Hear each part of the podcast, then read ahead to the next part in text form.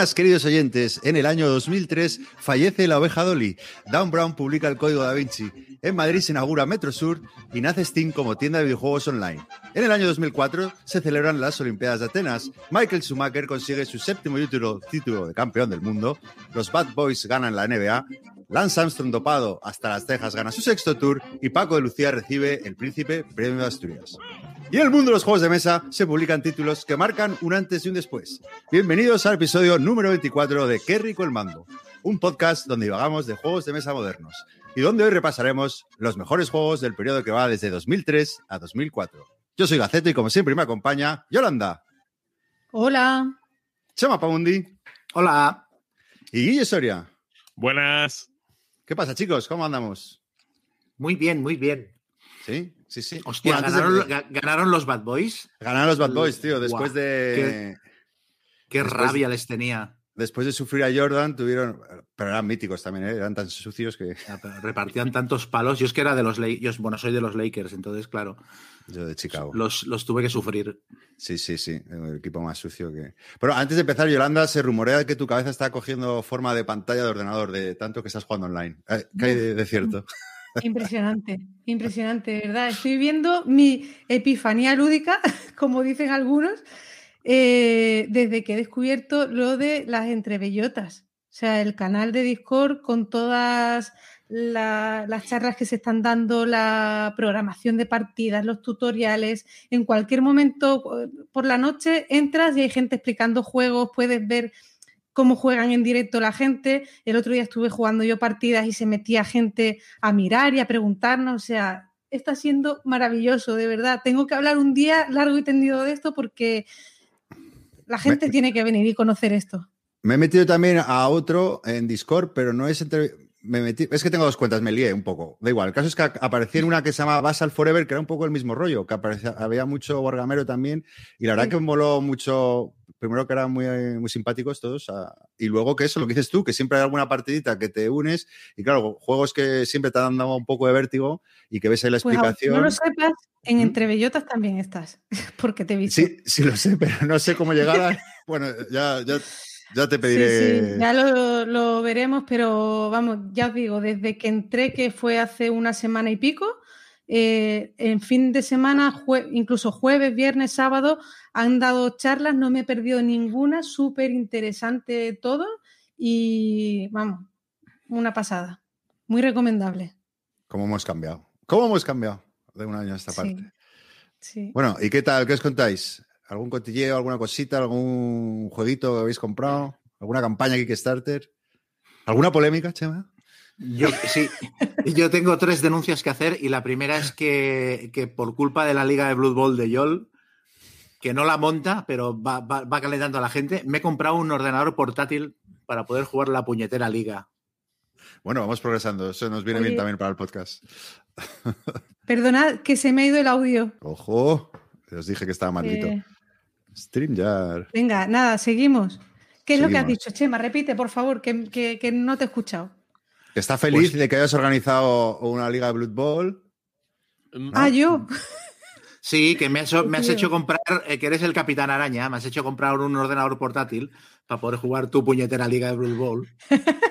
¿Ah, sí? Sí. Bueno, bueno, es el, el comienzo de, de la liga. Vamos poquito a poco, muy poquito a poco, pero bueno, el otro día me pasó una cosa que, que en Steam eh, estaba el Blood Bowl 2 y no sabía si comprar el 3 para el tema de la liga y tal, pero bueno, dijeron que iba a tardar todavía unos meses y digo, bueno, venga, me compro ya el 2 y, empezamos con esto, por lo menos el tutorial que hay en, el juego y tal. Y, me lo pillé, eran 30 euros el pack con varios equipos y tal. Bueno, pues un ratito después, Pritchett me escribe y me dice, yo creo que fue al día siguiente, yo has visto esto, está por fin súper barato, qué pedazo de rebaja, no sé cuánto, estaba como a 7 euros, había perdido 23. Y, y nada, en ese momento me vine abajo y además como he tenido muy mala suerte con este juego, digo, mira, es que lo borro de mi vida, no del ordenador, sino de mi vida ya para siempre. Y nada, al final no sé, Chema, si te lo comenté, pero mm, hay una opción en Steam que, que es para devolver el juego. Y una de las razones es si lo han bajado de precio. Y, y pinché Ah. ahí, me han devuelto el dinero y lo he vuelto a comprar por los 7 euros. O sea Hombre, que esto está maravilla. bien. Sí, sí. Sí, sí, sí. Muy bien. Guille, ¿tú qué te cuentas? Yo he entrado en el Kickstarter del Terraforming Ares. Eh, vamos, Terraforming, unida a Race for the Galaxy. Yo solo quiero saber cuándo llega. El resto me da igual. Sé que va a salir en español, casi seguro, que maldito lo va a sacar, que saldrá más barato, pero yo no puedo aguantar. Yo me he metido en el ¿Y para cuándo está, Ah, perdona, yo. no, que para cuándo está planeado que llegue, Guille? Pues Claro, en el ¿no? Kickstarter dicen septiembre, yo calculo que diciembre, porque si dicen tan corto, normalmente lo tienen controlado. Ujú. No, yo decía que me había apuntado al de Stroganov, el de. Andreas Eh, Stedin. El las Stedin, sí. Que, que me, me gusta mucho el Gugón y tal. Y bueno, parece un poco un euro de ese perfil de dureza, a ver si mola. Pero, uff, ten cuidado, eh, que he visto cierta polémica, porque los juegos dedicados a la caza de animales no le gustan a la gente, ¿eh? y se han ¿Ah, sí? quejado en la BGG. Sí, En serio. en serio, hay un par de hilos en la BGG. Yo lo estuve viendo porque el Google me parece una maravilla. Yo lo tengo la Sí, edición me deluxe y es precioso. Entonces, Sí. No, y buen juego. Sí, bueno, este también es muy bonito. La portada es muy, muy sugerente. La verdad que, que tiene buena pinta. A ver qué tal. Hay muchos dilemas universales eh, en, en Twitter últimamente, ¿no? Como, Sí. como que si los dados negros, el Marco Polo, ¿no? Sí, exacto. Pero ya te digo que a mí me ha sorprendido porque entiendo que después si quitan los dados negros también quitarán los dados blancos, mm, los Cuéntalo un dados poco, Guille, amarillos, los rojos. No, bueno, has sacado un mensaje Hansing Gluck hablando del Marco Polo, eh, como diciendo que piden perdón por los dados negros, que si sacan alguna vez otra edición de un juego que ya han dicho que no van a reeditar, eh, no van a poner dados negros porque alguien ha asociado el dado negro es el mejor dado del juego, porque como lo compras y no lo tienes, te hace mucha ilusión y cuantos más jue- Pero alguien lo asocia, entiendo, a algún tema mm, posiblemente relacionado con que compras trabajadores y pa- pues eh, supongo que Sí, alguien lo ha llevado al tema de la esclavitud mm, de alguna manera y que claro que generaba ha generado pro- polémica con la gente. A mí yo no lo entiendo, de verdad. Ya es eso. Dentro de poco no se va a poder poner colores, no se va a poner. Porque vamos, creo que se salva en el Marco Polo el verde y el azul, ¿no? Porque el rojo no vaya tal, el Eh. amarillo, el blanco. No, no, es, una línea que como se, o sea, como se sobrepase, eh, pues es donde pones el límite, ¿no? Porque a cualquier juego se le puede, yo qué sé, buscar las tres piernas al, al gato, ¿era? Sí. A la mesa o como no me Sí, acuerdo cómo no, era. no le busques tres pies al gato, es en Eso. España. En fin, en fin.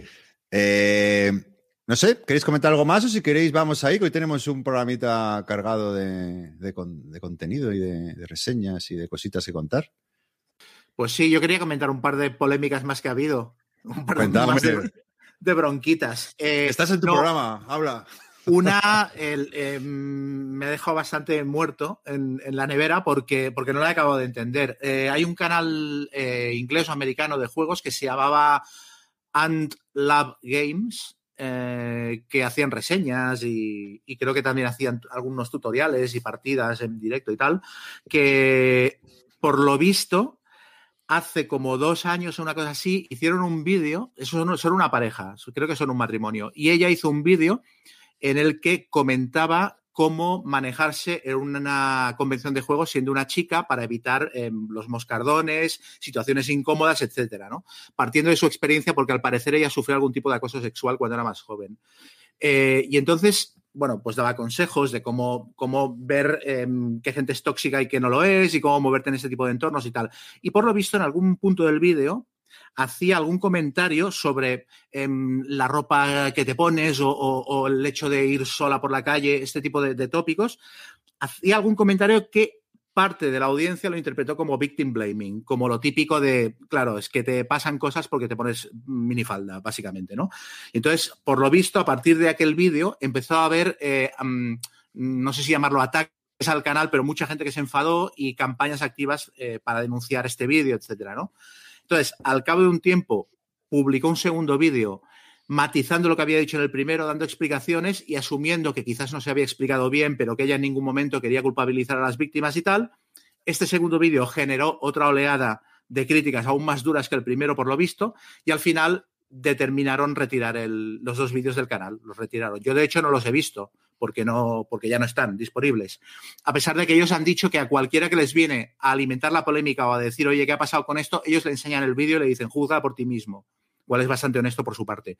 Pero bueno, el hecho es que después de retirar los dos vídeos, según la versión de ellos dos, han seguido recibiendo eh, oleadas de ataques al canal y, y pollos y flames por internet y tal. Y en un momento dado decidieron eh, hace eso, hace un par de semanas decidieron eh, cerrar el canal. Pero lo que me ha dejado más loco es que cerraron el canal y al cabo de 24 horas abrieron otro canal con otro nombre y para hablar también de juegos y de cosas. Y el primer vídeo que suben es un vídeo de una hora explicando todo el pollo que habían tenido anteriormente. O sea, más allá de saber si lo han hecho bien o mal o si realmente el vídeo se les podía culpabilizar de algo, o sea, si quieres acabar con una polémica, la peor manera es abrir otro canal y subir un vídeo de una hora volviendo a, a, a Ahora tienen dos polémicas. resucitar el tema, sí. Dos canales, que dos fuegos que apagar. Entonces, claro, también me, me, hizo dudar si no había un poco de melodrama por parte de ellos a la hora de juzgar el tema, ¿no? Porque realmente, o sea, el, el gesto de cerrar el canal y abrir otro canal nuevo para hacer lo mismo, no lo acaba de entender.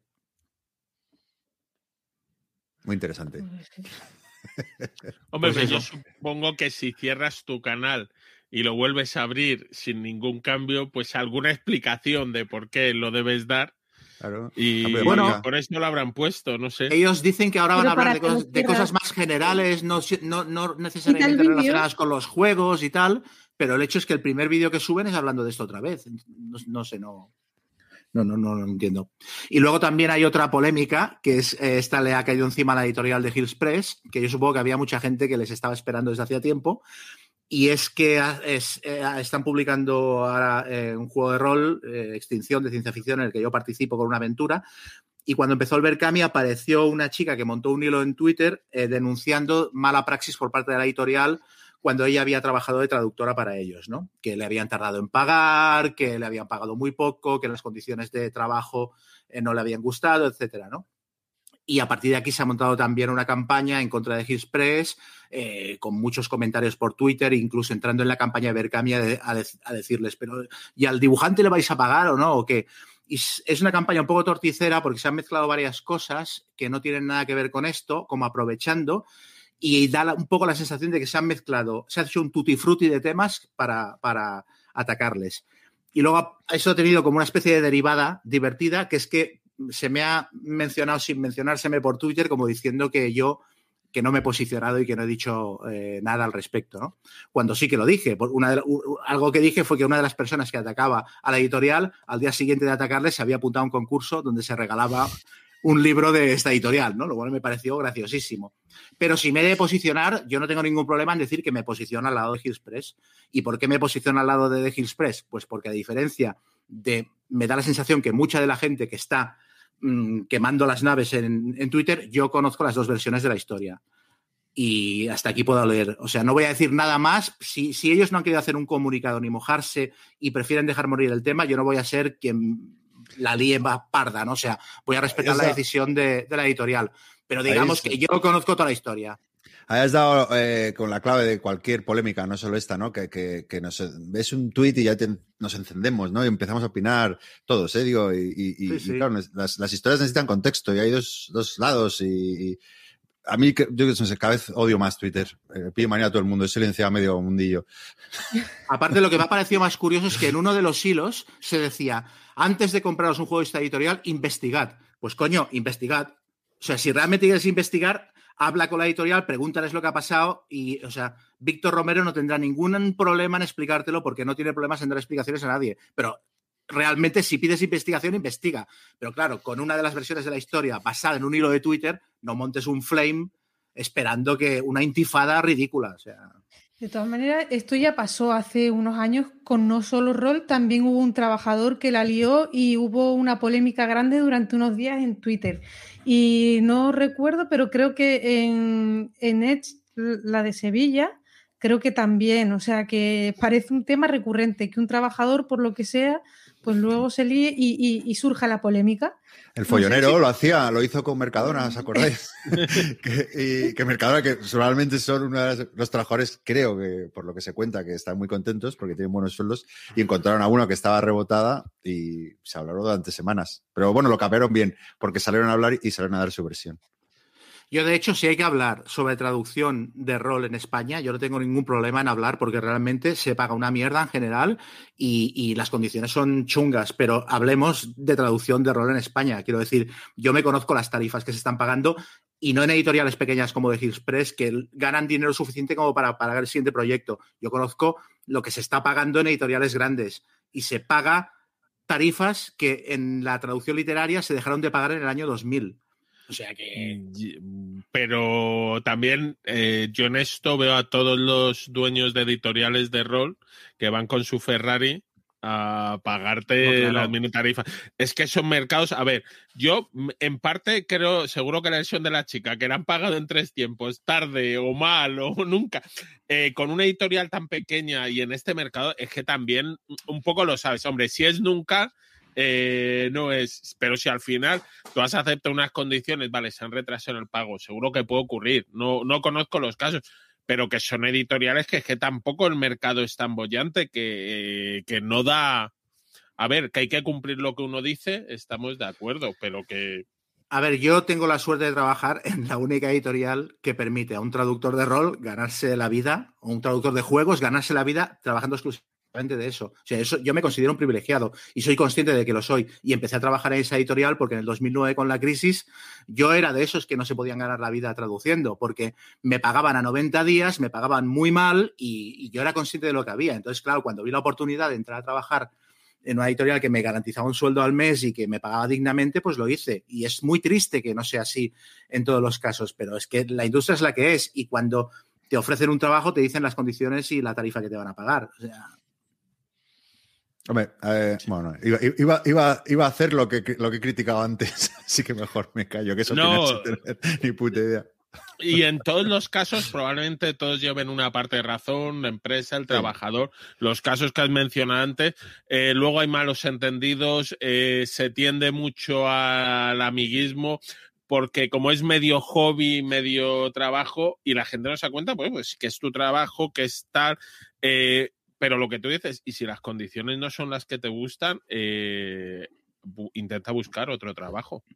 Y luego también hay una cosa, y es que las redes sociales, o sea, cada uno está en las redes sociales para lo que le da la gana. O sea, la gente no está en las redes sociales para hacer lo que los demás quieran que hagan redes sociales. O sea, tú puedes estar en redes sociales con una cuenta en Twitter para contar chistes y reseñar juegos o hablar de cine o lo que sea. Y no tienes que, si no quieres posicionarte sobre un tema en particular, es que a lo mejor ni te enteras de que ese tema ha ocurrido. O sea, te puedes enterar tarde o te puedes no enterar o puedes simplemente estar a otras cosas. O sea, esta exigencia de que la gente se posicione constantemente en redes sociales, pero sobre el tema que te interesa a ti, es que es muy graciosa. Porque, claro, o sea, eh, hablemos del tema. Quiero decir, eh, las editoriales llevan pagando mal a los traductores desde el año de la conga.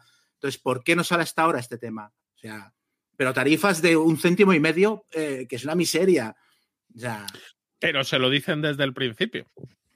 Ya, pero no les engañan hombre, siempre podrá decir alguien, es que he empezado con ellos, yo no conocía cómo es el mercado de la traducción. Puede ser, pero. pero a, lo que voy. A mí no me cuentes milongas de que The Hills Press eh, está eh, maltratando a los traductores y luego me expliques la campaña de Pathfinder que te has montado. Eh, ¿Sabes? O de, o, de, o de El rastro de Tulu. Porque yo sé lo que pagan las editoriales grandes. Entonces, ¿sabes lo que te quiero decir? O sea, si nos ponemos exquisitos, si tiramos de la manta, tiremos de la manta, pero no, no hagas cherry picking y a una editorial pequeña que precisamente no, no van con un Ferrari por ahí, o sea, les montes una intifada porque es que no tiene sentido. Oye, Chema, luego si puedes poner un glosario con eh, flame, cherry picking y todos los términos que estás utilizando para, poder participar. ya está, ya está. Está, igualmente, oye, que tampoco veo a los eh, de las editoriales grandes yendo en su Ferrari, ¿eh? No. Pero yo ahí estoy de acuerdo contigo, que cada uno en las redes sociales debería, bueno, pues puede decir lo que quiera, Y el que quiera no opinar de un tema es que está en su perfecto derecho. Otra cosa es, me dices, hombre, yo que, que, algún servidor público que tenga que dar su opinión, creo que sí debería darla y a partir de ahí el resto del mundo, pero le pago yo a alguien. Eh, compro servicios suyos para tener que conocer su opinión, que diga lo que quiera, yo también actuar en consecuencia. Como yo veo un mensaje tuyo que no, no tuyo, de una persona que no me gusta, que me parece ofensivo, a lo mejor actúo con mi dinero, pero por lo demás. Vamos, ¿no? en definitiva, Guille, que eres el más listo al, eh, Sí. al no tener cuenta de. Bueno, tienes cuenta, Tienes, pero ni la pero muy silenciosa. Candadito eh, y no se mete en fregados. Muy bien, sabio. Yo el día que como- queráis que, re- que arreglemos el mundo alrededor de una mesa, tomándonos vosotros una cerveza y una Coca-Cola, perfecto, pero en A- a- a mí me público. A mí es que eso me, fa- me fascina, la gente, ¿no? Cómo, cómo se encabrea o cómo tal, con gente que no conoce de nada, digo, cómo se meten charcos de, de o sea, ¿qué más te da, no? Eh, Yo qué sé, o sea, bueno, para- sobre cosas que te gustan, pero la gente, se, no sé, yo, no sé, en fin, será fin. Bueno, pero hoy veníamos a hablar de, de juegos del pasado, de juegos del año 2003 y 2004, y vamos a empezar, como siempre, ¿no? Ya es tradición que hacemos estos programas, ¿qué hacíamos nosotros en esos años? Sí, ahora esta es la, la sección en la que Joel nos explica sus juergas porque todavía no estaba jugando. Como siempre, como siempre nos recuerda. Efectivamente. O sea, yo acababa de volver del Erasmus. Todavía ¿Dó- no sabía Erasmus? lo que eran los. En ¿Erasmus París, dónde? En París. Ah, en París, Dos en París. años en París. Sí, sí, sí. Pues menudo Erasmus largo, ¿no? volví. Estuve unos días en casa de mis padres ¿eh? y, y- y me busqué un piso porque yo ya de, de haber vivido sola durante dos años a volver a casa de mis padres Duro, ¿no? no, no era el plan. Sí, sí, sí. Conocí a Carlos, mi marido no jugó, ¿eh? que si lo llego a saber, a lo mejor, mm, no sé, ¿eh? pero, pero ya está, Pero ya está, ahora ya, ya, ya no tiene solución. ya no hay vuelta atrás, ya me casé con él, Ya me está hoy. engañó y, y hasta hoy. Pero, pero nada, así que yo creo que es más interesante que habléis vosotros de lo que hacíais en esos años que lo que os pueda contar yo, que van a ser esos juergas y poco más. Yo, yo por, te sigo el hilo porque yo, yo, paradójicamente era el, eh, con la cantidad de buenos juegos que se sacaron ese año, también como tú, el año que menos he jugado en mi vida, los dos años que menos he jugado en mi vida, porque estaba fuera también, estaba en Francia como de Erasmus y luego me fui a hacer un máster a Bélgica y, estaba todo el día de fiesta y estudiando. Vamos, si no, no leí un juego de mesa en, los dos años. Pues yo al revés, yo después de una etapa de jugar muchísimo a rol, a saco, que consumía todo mi tiempo, me he estado mirando la lista de los juegos de Board Game Geek de los primeros y, y jugué a muchos de ellos. O sea que volví a darle muy fuerte a, a los juegos de mesa en esa, en esa época. Yo creo que ahí fue cuando empecé a, a, entrar en los juegos de mesa modernos como los conocemos hoy en día, ¿sabes? En el 2003-2004 fue como, a partir de entonces ya pillé la, pillé la directa, porque Pillaste la anteriormente ola. eso, sí, ya eran como los juegos antiguos y luego el rol y tal. Lo que sí, que ahora, ahora Guille nos hará una intro de, ¿no? El top 5 de los, de los mejores valorados. Eh, a mí al, al, al, ver estos juegos sí que tengo la sensación de como el primer beso, como el, o sea, como un viaje al pasado muy bonito, ¿no? Como, como un recuerdo fantástico de, de una época que, eh, bueno, yo los jugué a años posterior, ¿no? Pero cuando, de, de, de, ser feliz con esos juegos, ¿no?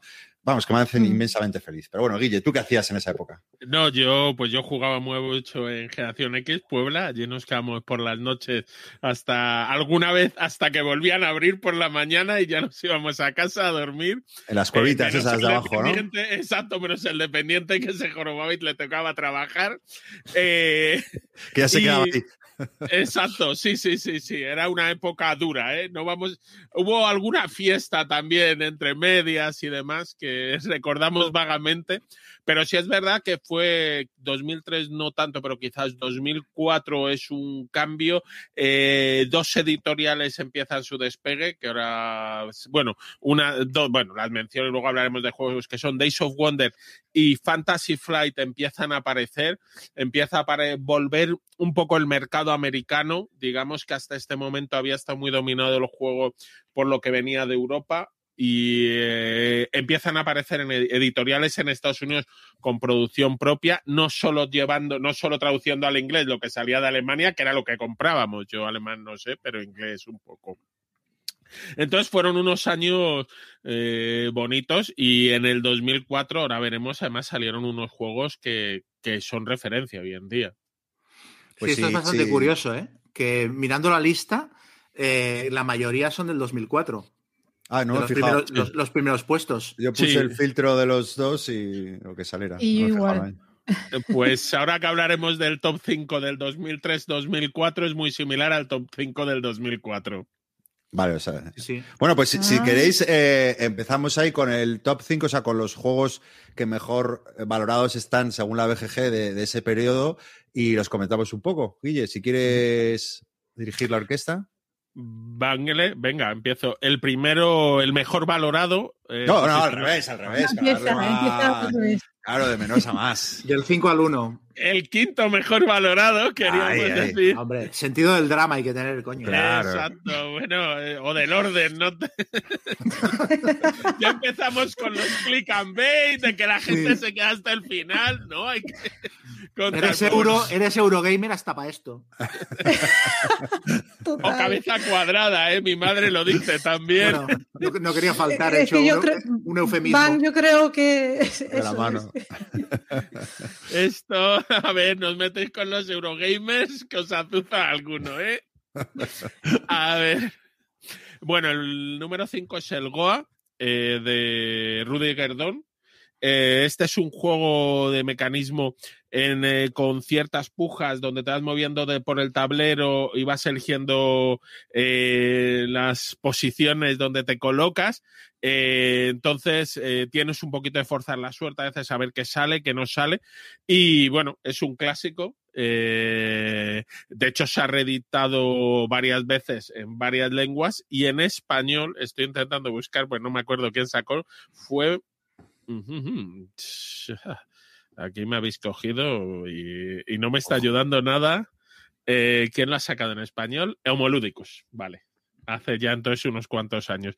Eh, y bueno, es un juego que yo creo que hoy en día se sigue jugando que las mecánicas, eh, bueno, puede que alguna ya no esté tan, tan moderna, pero está muy bien. Y además era de los primeros que tenía formitas muy monas para los componentes. Eran cuatro tipos de especias ahí con forma saquito. Y bueno, fue un juego que, eh, qué buen Qué buen diseñador es Rudy Erdorn, que, que, se parece como un, perfil más, más secundario, pero joder, tiene, tiene este Goa, tiene Estambul, tiene Caruba, Las Vegas, o sea, tiene, tiene hace buenos juegos. El, este. el Jambo. no he probado ni uno solo de, de, los que han mencionado. Las Vegas, ¿no has jugado? ¿Que he hablado alguna vez? De no, no, no, es que este autor por, eh, pasa, o sea, nada. Ah, bueno, mira, estoy mirando Luis XIV, sí que lo he jugado. Ahora me diréis que vosotros eso no. El peor, ese es el peor. Hombre, este sí lo, hemos jugado. De los, ¿Fue el primero de Alea Midsize Box? No, no fue el Y no me gustó el, el, Luis XIV, o sea que... Pues Las Vegas es una maravilla. No Caruba está mucho... Bueno, a mí me gusta mucho este autor. Sí, no, y este Goa es muy bueno, eso sí, es un mm. euro. Eh, totalmente. Las Vegas no es tan euro, Las Vegas es más un festival de dados para sí, eh, este es un euro puesto, pero yo lo mejor eh, de este tío es que hay una foto en Borgen Geek y se parece a Pedro Pascal. Parece, parece al Mandalorian. Es igual, es verdad. Es verdad. Un poco triste, pero en versión alemana, pero, pero sí. Bueno, yo el Goa este, la verdad que lo he jugado solo una vez, lo jugué en una CLBSK, la única edición que fui. Es, también lo recuerdo, además, al aire libre, eh, aquellos bonitos momentos, pero no, no lo, me gustó, pero no lo he vuelto, nunca se me ha cruzado por el camino. Pero bueno, buen juego, ¿no? Tiene mucha fama y la gente le suele gustar. Sí, tenía ahí la mecánica curiosa de que tú te pones en, una, en un mm. lado y empieza todo el mundo a avanzar. Yo cojo esta, entonces tú seleccionas una loseta, pero das acceso a otras, a los demás. Entonces. Muy bien. Pues nada, el eh, top 4, vamos a ver con él. A ver si decimos algo más. Bueno, el top 4 creo que lo hemos jugado todos. Es una maravilla. Yo, es el Aventureros al Tren, el Ticket to Ride, de Alan R. Moon. ¿cómo se llama? ¿Cómo sacar un juego y vivir de los juegos el resto de tus días? Eh, la última vez que vi cifras hablaban de más de 3 millones de copias vendidas y de esto hace bastantes años. Eh, Como Maluma. Eh, sí. Eh, Maluma el cantante. Era un, era un chiste, ¿vale? ya, ya, ya. Pensaba que era otro juego, pensaba que era otro juego del diseñador de antes. No,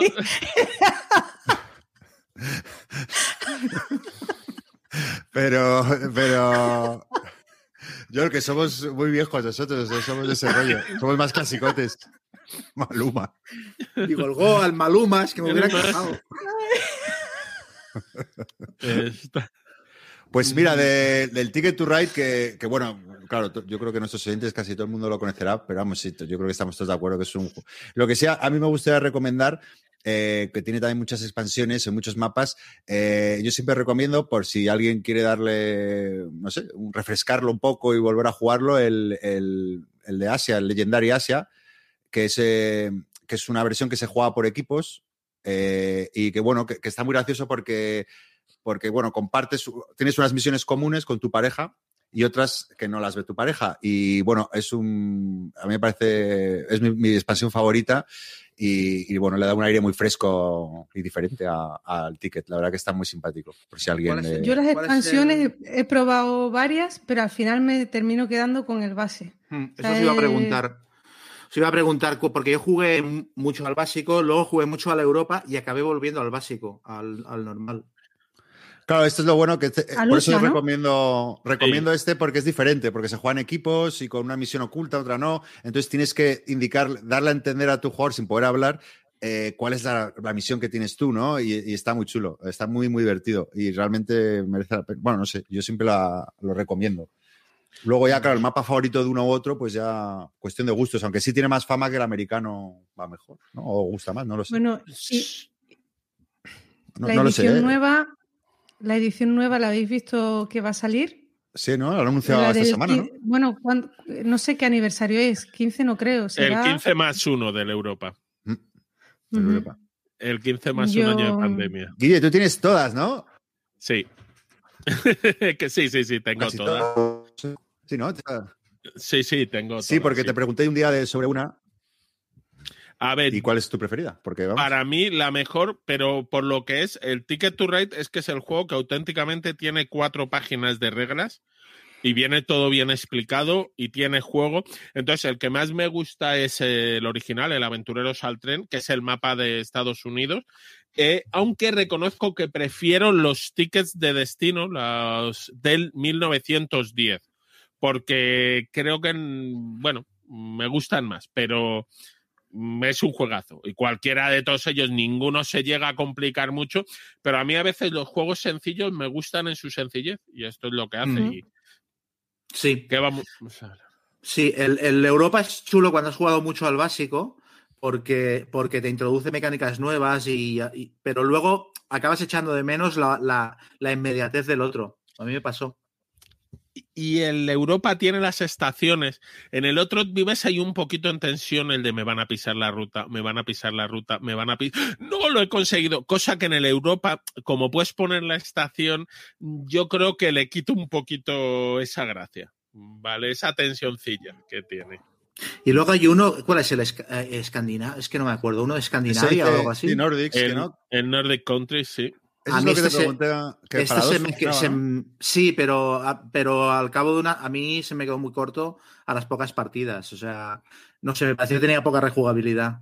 Y la versión Pocket esa también, ¿no? También que es eh, no, una versión como mini, no, el mini New York o no sé qué, era como. No, hay varios. No, hay claro. hay tres. Perdona, que estamos todos a- a- levantemos el dedito Sí. y así.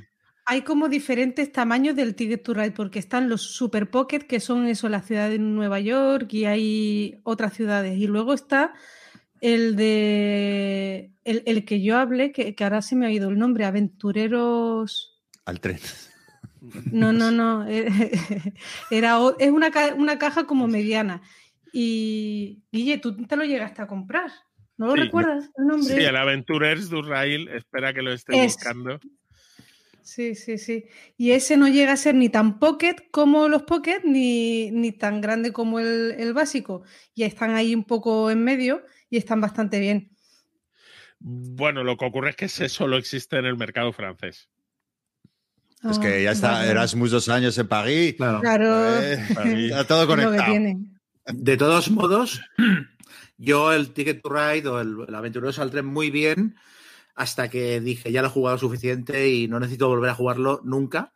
Y actualmente, para mí, bueno, lo he dicho alguna vez ya, el Etnos, eh, el Etnos ha sacado al Ticket to Ride de mi colección a patadas. O sea, cuando necesito un juego de ese estilo, yo prefiero recurrir al Etnos. Me parece una como una actualización, aunque no sea más abstracto, no tenga exactamente o sea, no, no, es un clon directo, pero esa, ese tipo de sensación me gusta más. No tiene el aura, no tiene el aura que tiene el Ticket to Ride. No, y la presencia. El romanticismo del mapa, exacto. el tema de los viajes, las rutas, no, no, no. Exacto, eso... exacto. Pero qué tema. el tema dice. El mapa es evocador, te transporta, sientes que estás viajando por el mundo. Y los trenecitos de plástico hacen mucho. Y estamos hablando, yo aquí vamos a sacar, recordar que yo tengo canas, eh, es que este juego, su producción para el 2004, es que era increíble. Sí. Hoy en día es un juego bien producido. Yo sigo creyendo que está muy bien producido hoy en día. Es que en el 2004 estaba varios escalones por encima de cualquier otra cosa. El Etnos que... para, para, los, para los oyentes de Maluma, Chema. Nosotros somos vieja escuela.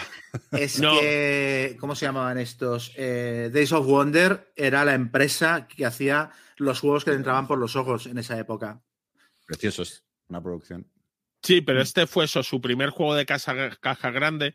Antes habían sacado el Queen's Next Lace y el Feast of Dragonstone, que eran unas cajas más pequeñitas, como la mitad de una de estas, que estaban bien de producción, pero no eran tan impresionantes como este. Y ya podemos hablar del tercero, que yo creo que le voy a dejar a Chema que lo presente. Bueno, pues sí. Precisamente estamos hablando de, de, que Days of Wonder era la empresa, hacía los juegos que entraban por la vista. Este es otro de ellos, el Memoir 44, que aparte de todo fue, bueno, es uno de los, no sé si es el bombazo más, más longevo que han tenido, aparte del Ticket to Ride, estos de Days of Wonder.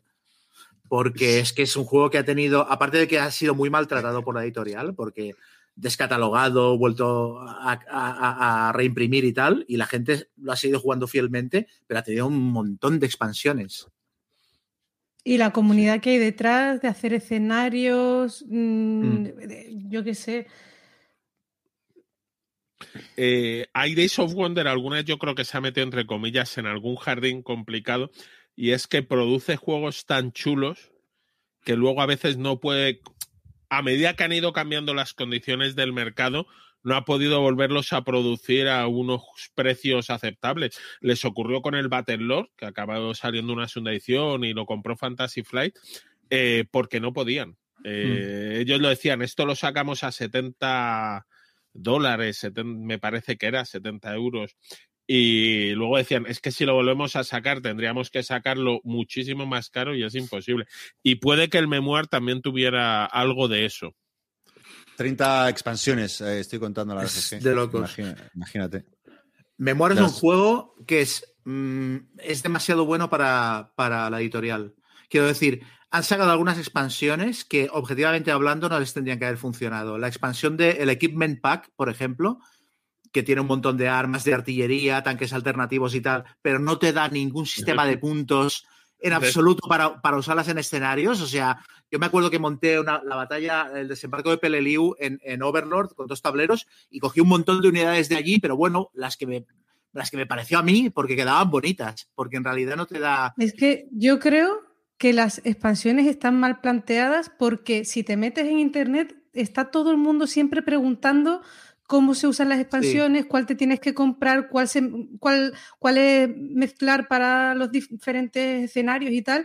Y entonces eso yo creo que quiere decir algo. De hecho, a pesar de que me habéis explicado alguna vez y tal, yo sigo sin comprarme ninguna expansión porque no hay ninguna que termine de llamarme. Porque a lío. todas o le falta algo o tienes No, que pero- combinarla con otra. Pero hombre, ahí Es yo creo que hay oso- las dos más o tres más sólidas, el Easter Front o, el, o, o el Pacific, eh, ¿no? Theater o la de África, esas, esas eh, o sea, Sí. las puedes jugar sin problema. Es que luego hay, hay muchas pequeñas expansiones, claro, las de equipamientos son más complejas porque se Oh, lían un poco. por ejemplo, esas, Gonzalo, que acabas de mencionar, tienen ¿Mm? tokens y tienen figuras, tienen miniaturas. Sí. Pero ¿te vienen todas las necesarias para el juego o Sí. Sí, sí, sí, sí, sí. sí, ahí sí. Ah, Por eso vale, te digo que son, que esas sí que merecen la pena. sí que son Lo- como mm, básicas y sí? Sí, Sí, no luego te hay- vienen. Perdón, no te vienen todas las necesarias si juegas modo Overlord. Mm, pero eso, Pero, es que, eso pero es que si por- juegas modo Overlord necesitas dos cajas dos de básicas para Exacto. empezar. Dos de Sí. cada, como, yo, con, yo tengo dos de cada y no me llega para hacer algunos escenarios Overlord. ¿eh? Acabo pillando muñequitos del Risk porque no me llega. Pero bueno, aparte, las, las, las, las expansiones nacionales son muy claras. O sea, lo que ha dicho Gonzalo, la del Easter Front, la de los japoneses, Winter- pero luego las Winter, Sí, Winter Wars incluso, pero ya el Terrain Pack ya es una expansión muy extraña que lleva solo los setas de terreno, ya no sabes exactamente qué hacer con ella. Y luego tienen algunas que son un locurón, la de, los la de las playas del desembarco de Normandía, que es una carpeta de mapas gigantescos, que eso es inasumible. Es una locura esto, ¿cómo pudieron Yo- publicarlo? A mí las que, que han dado detrás de ellas, pero no me encontré una tienda, pero no me atreví porque era, no sé, era dudosa reputación parecía, eran la- las expansiones estas que, como que agrandan el tablero, pero sin ser Overlord, como que unos escenarios que agrandan un poco el tablero. Ah, sí, los que lo hacen más profundo. Sí, y, y Sí. me pareció interesante, pero bueno. No sé, eh, bueno, es que hemos hablado muchas veces de este juego, yo eso está siempre en mi top, eh, Sí, también me- es- me, me fascina, Es fantástico. es que es muy divertido. Es fantástico. Yo no- es el típico juego que cuando la gente lo critica, yo pienso, pero tío, relájate y disfruta, porque es que luego te pones a jugarlo y es tan divertido. Y esas tiradas épicas. sí. Así nos conocimos, Chema, con un Overlord. De verdad. Bueno, Chema mente cuando dices verdad, no Sí, se sí, acuerda. No se Yo digo- lo digo por quedar bien, porque tengo ningún recuerdo. Es verdad. El chico del bigote. Exacto. Muy bien, pues nada, si queréis pasamos al 2. Al 2, pues. eh, a ver, bueno. el La 2. guerra del anillo. Correcto. De los señores Fabio Nepitello, perdón, Francesco Nepitello, eh, Roberto Di Megrio, Marco Maggi, una obra maestra eh, que además yo creo que luego no han logrado volver a hacer algo tan bueno. Han sacado cosas más o menos decentes y luego algunas cosas malísimas. No hablaremos del Venecia, de De Beer, que creo que es de ellos también. Bueno, de Y- hecho, este se podría llamar el juego bueno de Nepitelo. Tranquilamente. One Hit, one, one hit, eh, ¿no? One Hit Man, ¿no? ¿Cómo se dice eso, no? One Hit Uh, sí, Wonder. One Hit One Hit Wonder. Bueno, luego en rol, ¿no son no también los del anillo único? Sí, y sí, ese parece que a la gente le gusta. en rol Ah. sí. En rol sí. Luego tiene también uno de- de- del Imperio Romano con magia y tal, que dicen que también está bien. Pero en tablero intentaron, picaron muy alto, ¿eh? porque hicieron la era de Conan, hicieron el de Marvel Heroes, pero ninguno acabó de funcionar como este. Ni siquiera la batalla de los cinco ejércitos. Que hay gente que lo prefiere a la guerra del anillo. A mí me parece muy inferior. Sí, además, lo de la confrontación. No, no, no es la misma, no es la No, misma. El- o sea, la sensación, la sensación de epicidad. Es verdad que lo juegas en dos horas en lugar de, de las cuatro que se te puede ir este, pero la sensación de irte a dormir y pensar, ¿pero qué es esto que he vivido? No la tienes con la batalla de los cinco ejércitos. A Yo no recuerdo ni una, ni una partida de War of the Ring mala, de decir, hostia, todas tienen algo. Me sorprende que un juego tan complejo esté tan arriba. O sea, es un juegazo, no, no, no, no discuto, pero me, me ha llamado la atención porque para mí sí que parece un juego. Yo, yo, de hecho lo vendí porque no descifré esas reglas y ahora Yo con no la- lo veo tan me lo- complejo. Pero porque siempre se lo han habla explicado. de eso. Yo esas reglas Sí, te juro lo- que las cogí y dije, chao. Y bueno, o sea, eh, le voy a dar otra oportunidad porque lo- lo- seguro que lo La primera edición era muy mala a nivel de redactado de reglas. La segunda edición lo corregía un poquito. Sí, ¿no? Son Mm. muy largas, pero te explican todo. Y a mí no se me hace el manual tan, tan, tan malo como dice la gente. Los hay bastante peores. También es verdad lo que dices tú, que la primera vez me lo explicaron y ya luego te lees el Claro. manual y lo asimilas todo bastante mejor.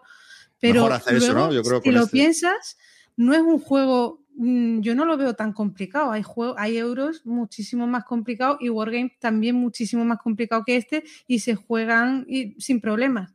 Pero no sé, yo creo que también la fama, pero ahora que lo han vuelto a reeditar, yo creo que la gente, yo ahora eh, hay más facilidades para encontrar gente también que te lo explique, no sé. Habrá más vídeos, más tal, sí, sí, seguro.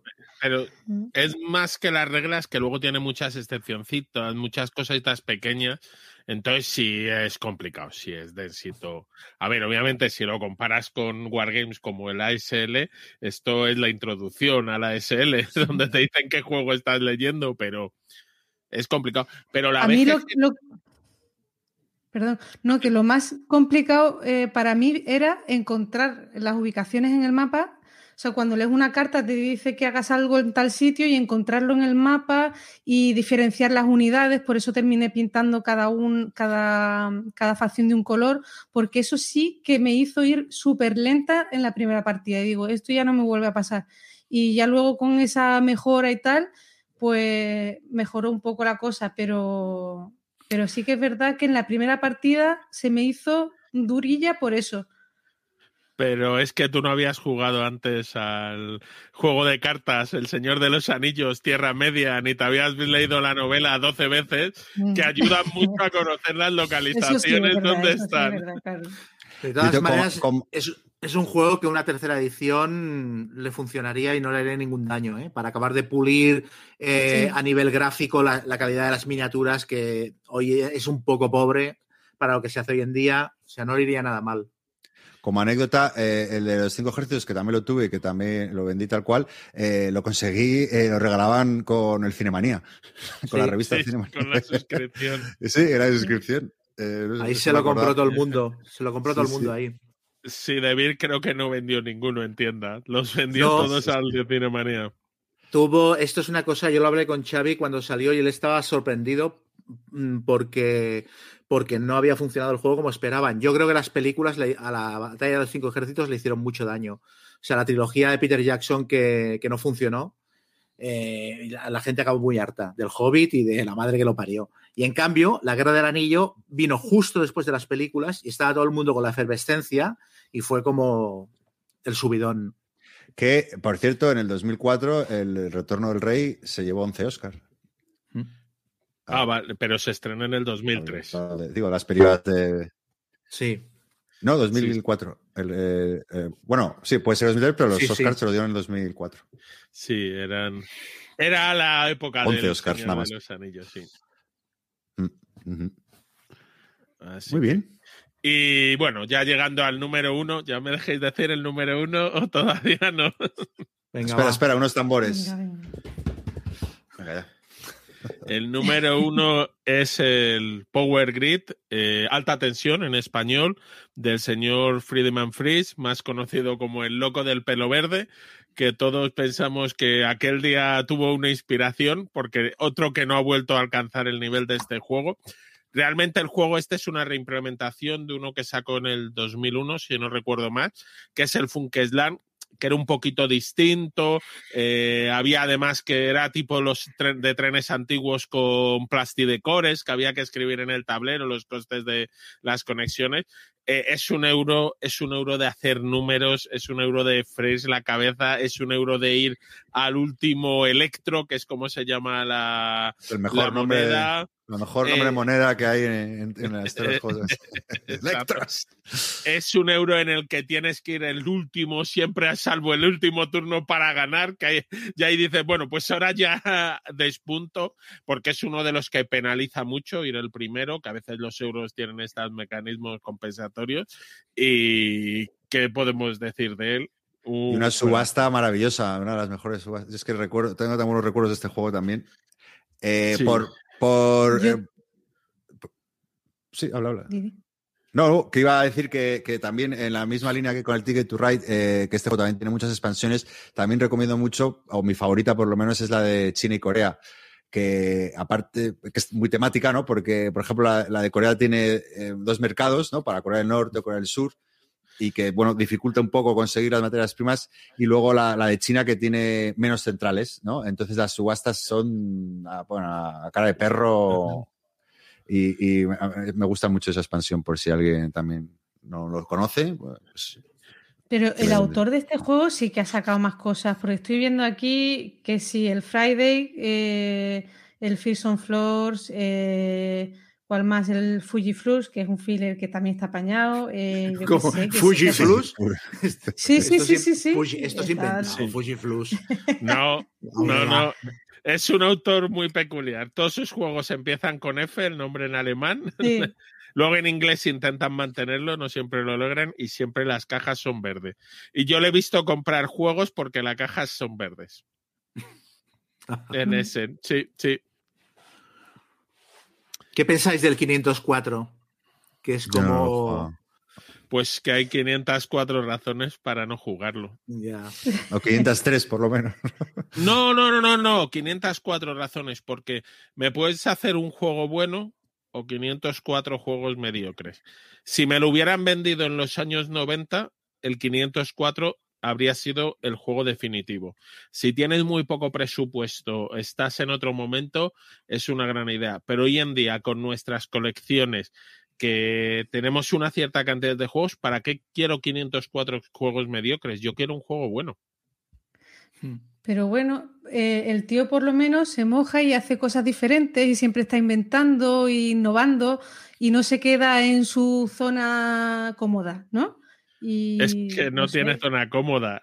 Durante años estoy viviendo del Power Grid y sacando un mapa más cada año y luego sí va probando cosas. De hecho, coge todas las eh, mecánicas que van funcionando en el mercado y hace un popurrí y saca un nuevo juego pero no ha vuelto a alcanzar el nivel que tiene el Power Grid. A mí el juego que más me gusta de él es el viernes. está muy chulo. Parece brutal. A mí un, un, diseñador que sí que me gusta. Cada vez que lanza algo estoy alerta a ver qué. De hecho, este año sacó uno, el Fayum, ¿no? Yo jugué. no sé si lo habéis jugado. Yo juego unos animalitos de tal que. Eh, y dije, yo paso ya de este tío hace dos años. Fauna. No. Sí, no, el Fauna es muy buen juego. Sí, el Fauna es muy buen juego. El Fauna eh, es de los que sacó algo bueno. No, a ver, saca cosas buenas, pero siempre parece que son buenas ideas, pero se quedan ahí, como que les falta algo. No sé, yo, yo ya hace mucho que que es un autor que espero a que se hable de sus juegos y si luego dicen que es el bueno me lo compraré. Y de lo último que, que he jugado suyo que me ha parecido divertido ha sido el Frutas Fabulosas. Yo digo el Fast, el, el Fast Sloths, que sale ese, que sale, que era un poco. Sí, es, es, un poco, bueno, un poco rollete, pero bueno, para niños igual y tal. Pero Terra me parece un gran familiar. Que bueno, lo sacó de Vir en su época, ya no sé si lo reeditará algún día, pero. Oh, pero Fauna era más divertido que Terra. O sea, Fauna, perdón, es que como estaba viendo aquí en la BGG me salía Terra, eh, pero sí, sí, Fauna. Fauna no lo sacó, yo creo que fue Moludicus. ¿Moludicus? Sí. Pero sí, bueno. Que ahora es lo mismo, mm. pero... y el Fearson Floor, que precisamente es del 2003, me parece súper divertido. Hmm. Sí, sí, sí, es buen juego. Sí, es gracioso el juego. Gracioso. Pero graciosete, para dos partidas. Bueno, ¿qué, sí. nos gusta el del pelo verde? Bueno, no, lo que pasa es que tiene el listón muy alto. Claro, es que, lo que yo soy un poco como dice Guille, que, que, claro, siempre no, al final lo mides por, lo comparas con el Power Grid y, y, en una época que, claro, que o sea, un juego que revolucionó un poco, ¿no? O que marcó un antes y un después, pues siempre a lo mejor esperas ahí la misma calidad, pero bueno. Sí, y que siempre eso te presenta ideas que, eso, que el envoltorio parece muy chulo, la idea, el Factory Manager que coge varias mecánicas, el 504, aquí que puedes jugar mogollón de juegos, y luego no llegan a triunfar. Así que, pero oye una cosa, tenía razón, el Fauna lo saca primero Moludicus, pero luego saca una segunda edición de Beat. Sí, es que es la que tenía, me sonaba a mí de Beat bueno, pues eso ha sido el top. Vamos, viendo estos cinco juegos es lo que hablábamos, son del 2004, son cinco juegos que hoy en día siguen teniendo, vamos, mm, una vida bastante amplia. Quizás el Goa sea el Hmm. que menos se juegue, pero todavía los Eurogamers lo recuerdan con cariño. Así que sí, el 2004, con, su- con el año que vino después, fue un oasis en medio de... Bueno, de hecho, en la lista, en el, en el top 10 de, ese, de esos dos años, solo hay un juego del 2003, que es el Ginge. Todo lo demás es 2004. El que hemos hablado aquí. Ginge, ¿te acuerdas? ¿Cómo has dicho que se llama, Chema? Ginge, Ginge. Oye, pero estoy viendo. O sea, de acuerdo, pero estoy ahora, he puesto solo el año 2003 y hay juegazos que alguno vamos a hablar nosotros, pero también hay muy buenos juegos, ¿eh? Pero bueno, no adelantemos porque es que la mayoría, o tres de ellos, vais a, vamos a hablar aquí, creo. Bueno, bueno, vamos a pasar a, a la siguiente. A la siguiente fase del programa, que vamos a hablar de tres juegos cada uno, ¿no? Yo personalmente sí que lo. eh, o sea, siempre cogería al Memoir 44, al Power Grid, al Ticket to Ride por encima de cualquiera de los que voy a hablar. Pero bueno, ahora explicamos cada uno su por qué ha elegido estos juegos. ¿Quién quiere arrancarse? Pues yo, yo, yo mismo. Venga, pues tú mismo. Bueno, eh, a ver, no sé, yo he cogido otros juegos que me parezcan representativos de la época o que me parezcan importantes por lo que supusieron en su momento. Mm. Entonces, por eso mismo, el primero que elijo eh, es el avance de Squad Leader Starter Kit 1. Que el, el avance de Squad Leader es un juego del año 85, creo, ¿no? O es, o es del. O es, o es de los 90 ya. Es que los confundo la, la época en la que salió el Squad Leader normal y el Advanced. No recuerdo. Sí, yo... No, no puede ser de los 90 de la SL. No, es de- no. sacaron varios módulos. Sí, Debe sí, sí, es, de- es de- es del 85, es del 85. Es que tengo ahí los datos mezclados. Y sí, lo que pasó es que en el 98, o sea, cuando quebró a Avalon Hill eh, y- y, bueno, la compró Hasbro, apareció de repente un tío que era jugador de béisbol que, eh, entró, no, no creo que fuera uno de los, de los, de los fundadores de Multiman Publishing, pero creo que entró con Panoja y era fan de la SL y dijo, oye, vamos a preguntarle a Hasbro, que tiene aquí la licencia del, advan- del Squad Leader muerta de risa, a ver si nos ceden la licencia del avance de Squad Leader. Y lo recuperaron y bueno, lo, resucitaron, le dieron una nueva vida, ¿no? El juego estaba, parecía que no iba a volver a publicarse nunca porque tenía un nicho de jugadores como muy, muy fieles, pero, pero pequeño, ¿no? Porque un juego complejo, muy específico y tal. Y entonces Multiman Publishing empezó a publicar, empezaron como reeditando lo que se había publicado anteriormente de Avance de Squad Leader de manera un tanto errática, porque era una editorial que trabajaba como eh, a horas partidas y entonces eh, entregaban las cosas a imprenta con unos retrasos brutales y había como un goteo de, suplementos y tal. Y esto, el, Starter Kit, fue como el primer producto que, que, les posicionó con una personalidad propia, ¿no? Y fue un intento de acercar el juego al, al jugador casual o al jugador de inicio, ¿no? O sea, en vez de, de tenerte que leer las, las 200 páginas de tocho que tiene el avance de Squad Leader, que son inasumibles para cualquier mente humana, pues te hacemos una cajita de introducción que lleva un reglamento de 20 páginas, eh, dos hojitas de, de, contadores con todos los ejércitos de la guerra representados, bueno, americanos, alemanes, rusos y tal, dos mapitas, seis escenarios, o sea, todo lo necesario para empezar a jugar y las reglas súper pulidas, o sea, infantería y punto. Y con eso querían de alguna manera, mm, eso, marcar personalidad de que era una editorial que le iba a dedicar cariño al juego y también introducir jugadores nuevos en, en la afición. Entonces yo me lo compré hace poco. Yo jugué a Squad Leader en los 80 y a Advanced Squad Leader jugué alguna partida suelta, pero creo que ya en los 90. Y lo típico, con alguien que me fue haciendo tutorial, me fue explicando eh, eh, lo típico. Jugué el escenario típico de la fábrica de tractores, eh, alemanes contra rusos, que es un escenario con el que parece que empieza a jugar casi todo el mundo. Y entonces, pues me resultó relativamente fácil porque me iban explicando lo que tenía que hacer y lo que no. Y hace cuestión de dos meses me compré el Starter Kit porque es, la verdad es que es un pedazo de producto. ¿eh? Son 25 30 euros y tienes ahí partidas para jugar por un tubo. Y aparte te puedes quedar ahí. Es que si no quieres avanzar más en, squad, en avance de Squad Leader, es, tienes un juego de, de, guerra de infantería, de Segunda Guerra Mundial, súper completo. Entonces me lo compré, me puse a estudiarlo y lo que me pareció, mi conclusión es que es un, es un, es un kit estupendo para empezar, fantástico, pero el juego sigue necesitando a alguien que te lleve de la mano. O sea, el reglamento es que parece que esté en sánscrito, porque está escrito está escrito, o sea, hasta las comas están puestas en su sitio de una manera específica. Es un reglamento, está hecho para que no tengas la menor duda cuando lo consultes. Pero claro, es tan árido que leértelo de cero sin referencias es infernal. O sea, porque hay párrafos que parecen, parecen en otro idioma que no sea, que no sea inglés, porque son todo eh, abreviaturas mezcladas y pues de locos.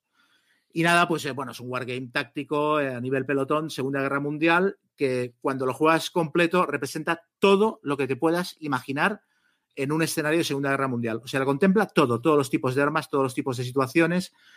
Y es un juego que en su momento fue muy revolucionario porque lo que hacía era, lo que hace el avance de Squad Leader es dividir el turno en un montón de subfases con muchísima interacción entre los dos jugadores. O sea, tú puedes responder a todo lo que hace el contrario y entonces eso da una sensación de realismo eh, bastante, bastante chula, ¿no? O sea, y aparte tiene, tiene como microjuegos dentro, o sea, cuando, cuando alguien dispara en fuego defensivo, eh, solo el primer disparo que hace lo hace a, fuerza total de unidad. Los demás disparos los hace ya con la fuerza a la mitad. Entonces hay el típico rollo de voy a enviar a una unidad señuelo para ver si pica y le dispara y entonces le envío las otras. Eh, o sea, tiene un montón de cositas de este, de este estilo y aparte que están contemplados todos, todos los supuestos. Eh, entonces, esto lo, hizo muy innovador en la época y esto lo hacía simplemente con tiradas de dados. O sea, es un juego que usa dos dados de seis sumados, pero aparte, eh, si sacas dobles, pasan cosas. Eh, hay un dado blanco y otro de color, que el de color, según lo que pase, también ocurren cosas. Se tiene en cuenta, pues, la cobardía de las unidades, los disparos o los encasquillamientos de las armas. O sea, está todo, todo contemplado, pero solo con dos daditos. Si se diseñara hoy en día, seguramente le meterían cartas, eventos y ¿sabes? Cosas más vistosas, pero tiene como una, como una pureza que, hace que, la gente también se haya mantenido muy fiel al, juego. Y también en el aspecto gráfico, o sea, Multiman Publishing no quiso modernizarlo en el aspecto gráfico, es igual que era en los 80, eh, las fichas con un montón de numeritos, todo muy feo, los tableros también muy fríos, pero eso precisamente le da como una especie de, de sensación de meterte en la época que otros juegos no, no lo han reproducido, quizá porque tampoco les ha, les ha interesado tanto. Y nada, es un juego que a mí me parece que sigue estando muy, muy, muy vigente. O sea, más que nada porque hay gente que se queja, coño, pero es que hay juegos más modernos que usan cartas y factor de azar y no sé qué. Claro, en Squad Leader las tiradas de dados son los que, las que te dan la sensación de incertidumbre, de no saber si tu unidad va a responder al fuego enemigo o va a cumplir las órdenes tal como tú se las pides y tal, ¿no? Entonces, no, no es exactamente que no contemple lo que contemplan los juegos modernos. De hecho, contempla más cosas. Simplemente es que las contempla con menos elementos, simplemente con tirada de dado, consultando unas tablitas y tal. Unas tablitas, unas cientos de tablitas. Eso te iba a preguntar. Antes si tenía tablas y... Sí, tiene tablas, tiene tablas. Antes estabais comentando lo de los juegos complejos. Avance de Squad es complejo por, la, por el volumen de información que te obliga a utilizar. Porque en realidad tira de los dados más modificadores, pero tiene tantas subfases, pasan tantas cosas en cada fase, puede responder de tantas maneras, tiene en cuenta la vegetación cambiante según la época del año en la que se juega el escenario. O sea, por ejemplo, las cadenas, los tipos de cadenas diferentes de los tanques, es que es, de locos. Entonces, claro, memorizar todo eso es muy complicado. ¿No te parece un poco rollo eso? O sea, a la, vez que dices tú, ah, la vegetación, pero joder, no fluye el juego. O sea, al final tienes que estar mirándote tablas. Es que el ASL es uno de esos juegos que, son como, como el Magic, son de los juegos que tu afición es, tú no juegas a juegos, a Wargames, tú juegas a SL. Yo he conocido gente que jugaba SL y lo disfruta y van aprendiendo poco a poco y llegan y las tablas de cada escenario y lo que nunca haces es jugar con todo, juegas con varias de las cosas y en este escenario es esto lo que influye y sacan sus eh, fichas ahí casi plastificadas de hecho, la SL, eh, como bien dice Chema, es que el Starter Kit es un proyecto, es un producto maravilloso. Pues tú el ASL, la gente llega a la tienda, tú antiguamente te comprabas el ASL, te dejabas 100 euros en el ASL básico, te lo llevabas a tu casa, abrías la caja, sacabas una carpeta de anillas llenas de hojas, empezabas a leer y decías, y, aquí me habla de fichas y me habla de no sé qué. Y volvías a la tienda y decías, ¿qué me has vendido? Y te dice, la SL básico. Ah, que quieres jugarlo. Es que te tienes que comprar la caja del Billion Valor, que es donde vienen los tableros y las fichas. Lo otro eran las reglas. Sí, sí, sí, sí. Y aparte, eh, bueno, claro, esto pasaba en el Squad Leader básico, había como cuatro o cinco reglamentos distintos, porque en cada expansión grande había como una versión diferente. Que esto también lo unificaron con el, con el ASL, con el Advanced, ¿no? Pero sí, siempre ha sido un juego que ha requerido esfuerzo. Pero es verdad, yo tengo, yo conozco gente que juega Wargames y en un momento dado de su vida dijo, yo solo juego Advanced Squad Leader porque he probado 18 juegos de combate táctico de Segunda Guerra Mundial y ninguno me da lo que me da este. Entonces yo ya me he cansado de buscar, mi juego es el Advance de Squad Leader y no juego a otra cosa. Y no sé. Y luego aparte tiene un punto que, es un juego muy sesudo y tal, pero luego escuchas eh, lo que hablaban los diseñadores en su época y eran gente muy friki. O sea, eh, el diseñador del Squad Leader básico le vi una, una, entrevista una vez en la que decía, dice, nosotros es que éramos jugadores de rol. Entonces, con el, con el Squad Leader queríamos reproducir en un wargame la misma sensación que tiene un grupo de aventureros cuando le pega una patada a la puerta del dungeon y se encuentra la sala del tesoro con el dragón. O sea, nosotros queríamos que los jugadores tuvieran la misma sensación cuando tu unidad tiene que atravesar una calle que está siendo batida por una ametralladora enemiga o que hay un sniper en el campanario. O transmitir esa sensación de adrenalina. Entonces, no sé, es una historia muy bonita en, en general la del Squad Leader. Cómo lo recuperaron, eh, cuando parecía un juego muerto, el cariño que le ha puesto una editorial pequeña que se ha centrado en, publicarlo, el nicho de jugadores que son súper fieles, a mí me parece muy chulo. Sí, la ventaja de la SL es el proselitismo que hace la gente que juega a la SL. Si tú te acercas a ellos, ellos te lo van a intentar enseñar, ellos van a hacer lo que sea para, ¿sabes? Yo he conocido a varios y todos son gente que está dispuesta a enseñártelo y a dedicar muchas horas a, Evangelizadores. Bueno, desde aquí quiero, quiero, o sea, lo que he dicho al principio de necesitas a alguien que te lleve de la mano aún comprándote el Starter Kit, esto es cierto. Eh, yo quiero desde aquí dar las gracias a Agustín Barrio por los vídeos que tiene de tutorial en YouTube que me parece que son absoluta crema y que realmente te llevan de la mano para aprender a jugar. Es una pasada.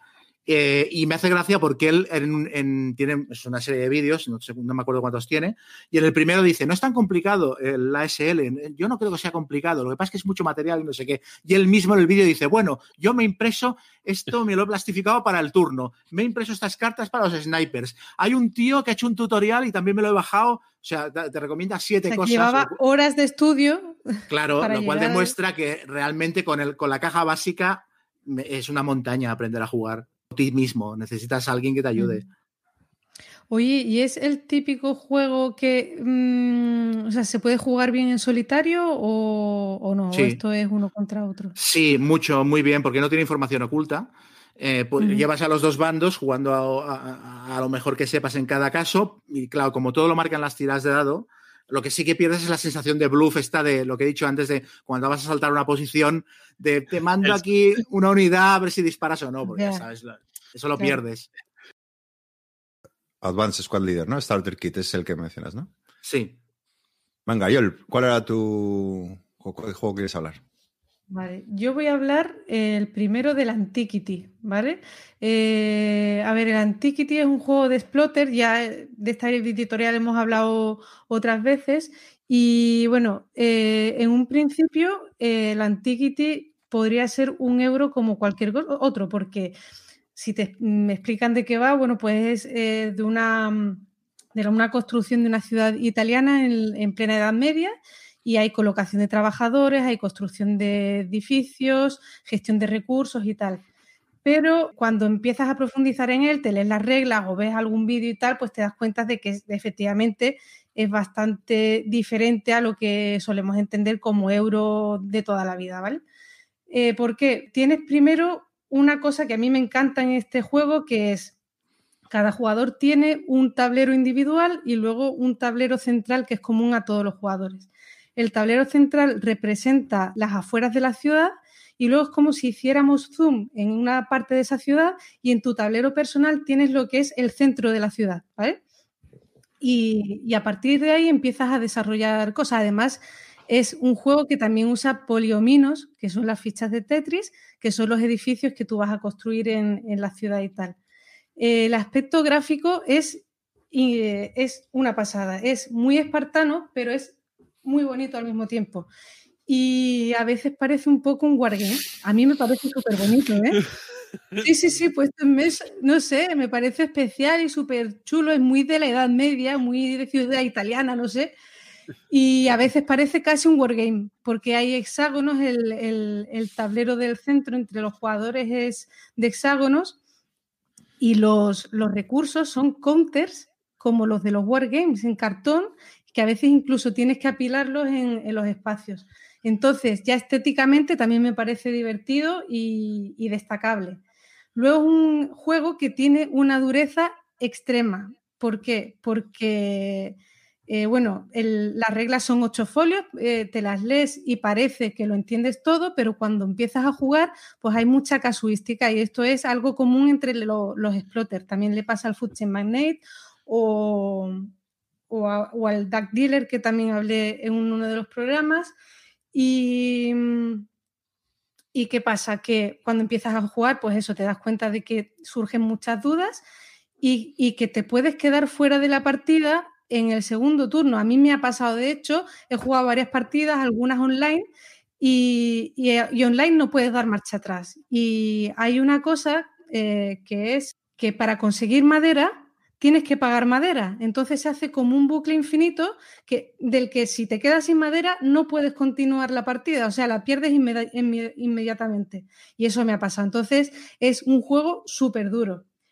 Y, y, luego otra cosa que me ha encantado y haciendo referencia a la charla que dio Eligio Montero el otro día en el podcast de Jugando con los Abuelos, que hablaba sobre la narrativa en los juegos de mesa, concretamente la de los Wargames, hablaba de una cosa que es el midpoint, eh, que las películas es como un punto de, inflexión en la historia que te atrapa, ¿no? Y en los juegos de mesa también se da. Y en este juego se da de manera súper clara, porque eh, las condiciones de victoria no son las mismas para todos los jugadores. De hecho, al principio de la partida no sabes cuál va a ser tu manera de ganar la partida, sino que todos los jugadores tienen que construir una catedral y cuando la mm, construyes, eh, te encomiendas a un santo, decides encomendarte a un santo, se supone que le rezas, le pides lo que sea y además él te lo da, eh, son es, en forma de, bonificadores muy fuertes que te dan a partir de ese momento, pero a cambio tú tienes que ofrecerle a ese santo algo, ¿vale? A San Cristóforo, pues tienes que ofrecerle recolectar al menos tres eh, recursos de cada tipo para poder ganar la partida. Y esa va a ser tu forma de ganar la partida. Entonces, no hay un modo fijo o común para todos los jugadores, sino que en ese midpoint de la partida tú vas a decidir cómo la ganas. Y eso es, me parece súper interesante. Y luego, pues nada, que yo creo que es un juego que si te gusta, por ejemplo, Food Chain Magnate, que es un juego de, la editorial que yo creo que es el más popular, si te gusta este tipo de juego, lo has probado, muy seguramente este te va a gustar porque mm, tiene una sensación muy parecida. Pues un juego muy complejo, pero a la vez... Mm, un juegazo. O sea, que lo estás jugando y te estás dando cuenta de que tienes una obra de arte delante. En la que no hay que olvidarse de que la madera es importante para no ser eliminado en el turno 2. Sí, sí, sí. Lo he comentado, lo he comentado, eso, eso, sí.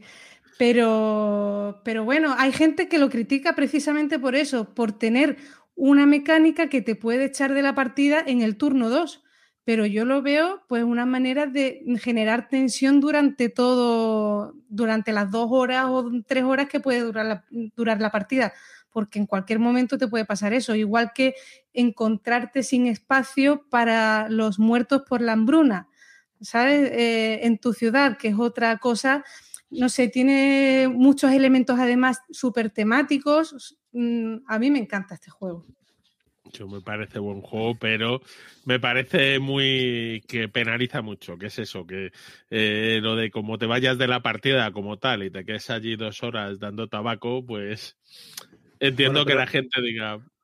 Esto al, al Food Chain Magnate, hay gente que se queja de que le pasa también, de que te pueden echar de la partida en, en los primeros 40 minutos.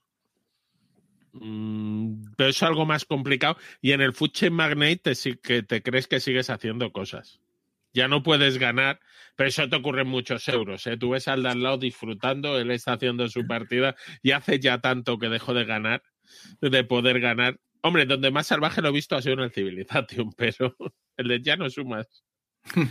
Oye, Joel, eh, no sé si sabes que en la Board Game Geek, en la tienda, eh, tienes lo- todos los tokens que te vienen de, eh, de estos que hacen como lo del Twilight, que parecen sugus. Pues eh, ahí los tienes eh, Pues sabes que a mí me encanta mejorar los juegos, algunos, pero este precisamente es que me encanta como, como es. O sea, la sensación de, de verlo en mesa, que parece más un wargame, además, pues eso, del 2003, que, que algo de esto moderno que te, ¿sabes? Esos counters de recursos, o sea, y además la caja es enorme y te viene hasta arriba de componentes porque de, recursos hay 80.000, edificios hay muchísimos, hay catedral, hay eh, una eh, facultad de filosofía, tienes almacenes, tienes carromatos, tienes, yo qué sé, tienes casas, todo lo vas construyendo en tu tablerito personal, eh, algunos edificios del centro de la ciudad, otros los pones en las afueras, como las piscifactorías. Es un juego súper temático y además el tema también trata el tema de la polución, que, que se ve poco en los juegos, de cómo una civilización puede desaparecer por el colapso, ¿sabes? De, no sé, me parece una pasada de juego. Yo, no sé, esta editorial a mí es que me, me gusta mucho todo lo que he probado, me ha encantado. Y en cuanto vi que este estaba en la lista, que por cierto es del 2004. Yo no sabía que era tan antiquity. tenía que poner. Pensé que era más moder- moderniquity, pero no sabía que era tan antiguo. Muy bien, pues Antiquity. Pues dale, Guille. Pues yo voy a hablar de, de uno del 2003. Venga, si se hizo alguno bueno en el 2003. Pocos, pero se hizo. eh, este es el Amunre del señor Reiner Nicia, el que durante un tiempo fue uno de sus últimos grandes juegos. Luego ya recuperó, pero parecía que era había sido en un momento dado su último momento de brillantez hacia los jugadores de euro un poco más duros y se dedicó a euros más sencillos y luego a apps y a sacar dinero pero aquí lo hace el Amun-Re, bueno, está basado en Egipto como cualquier cosa y tiene varias mecánicas curiosas que luego se han seguido usando.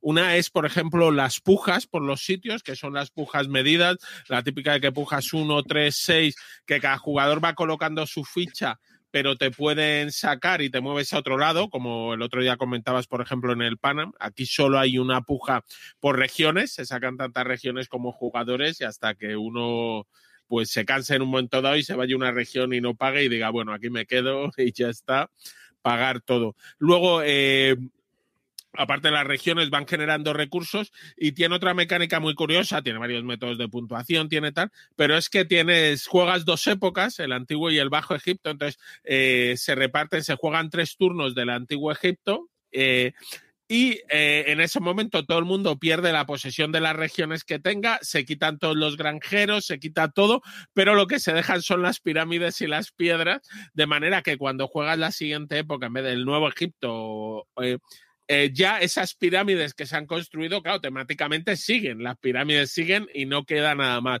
Entonces es curioso, claro, ya lo que por lo que antes se había pujado menos, ahora de pronto puede volverse muy valioso porque estas pirámides van a dar puntos eh, en función de eso. Eh, tiene una presentación muy bueno, la, la, original del 2003 ya era muy bonita, con esas fichas que parecían chicles y querías masticar. Luego no era buena idea.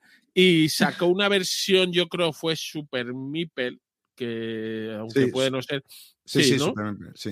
que era un poco más vistosa, pero vamos, ya esta del 2003 era eso, tenía unas mini pirámides ahí eh, que ibas montando, unas pirámides dobles, piedras que ponías, entonces tenía una presentación muy chula. Y yo os digo, tenés una mecánica primero de pujas y luego una de gestión de recursos, tenías el dinero, además luego se pujaba en un momento dado cuánto dinero daba la gente o no a, ra- a ver si ese año iba a llover o no, el que tenía granjeros quería que lloviera más, los otros menos, eh, ahí el que más pujaba pagaba, se llevaba unas ventajas, pero pagaba dinero, podías incluso pujar en negativo y que te dieran eh, dinero, entonces...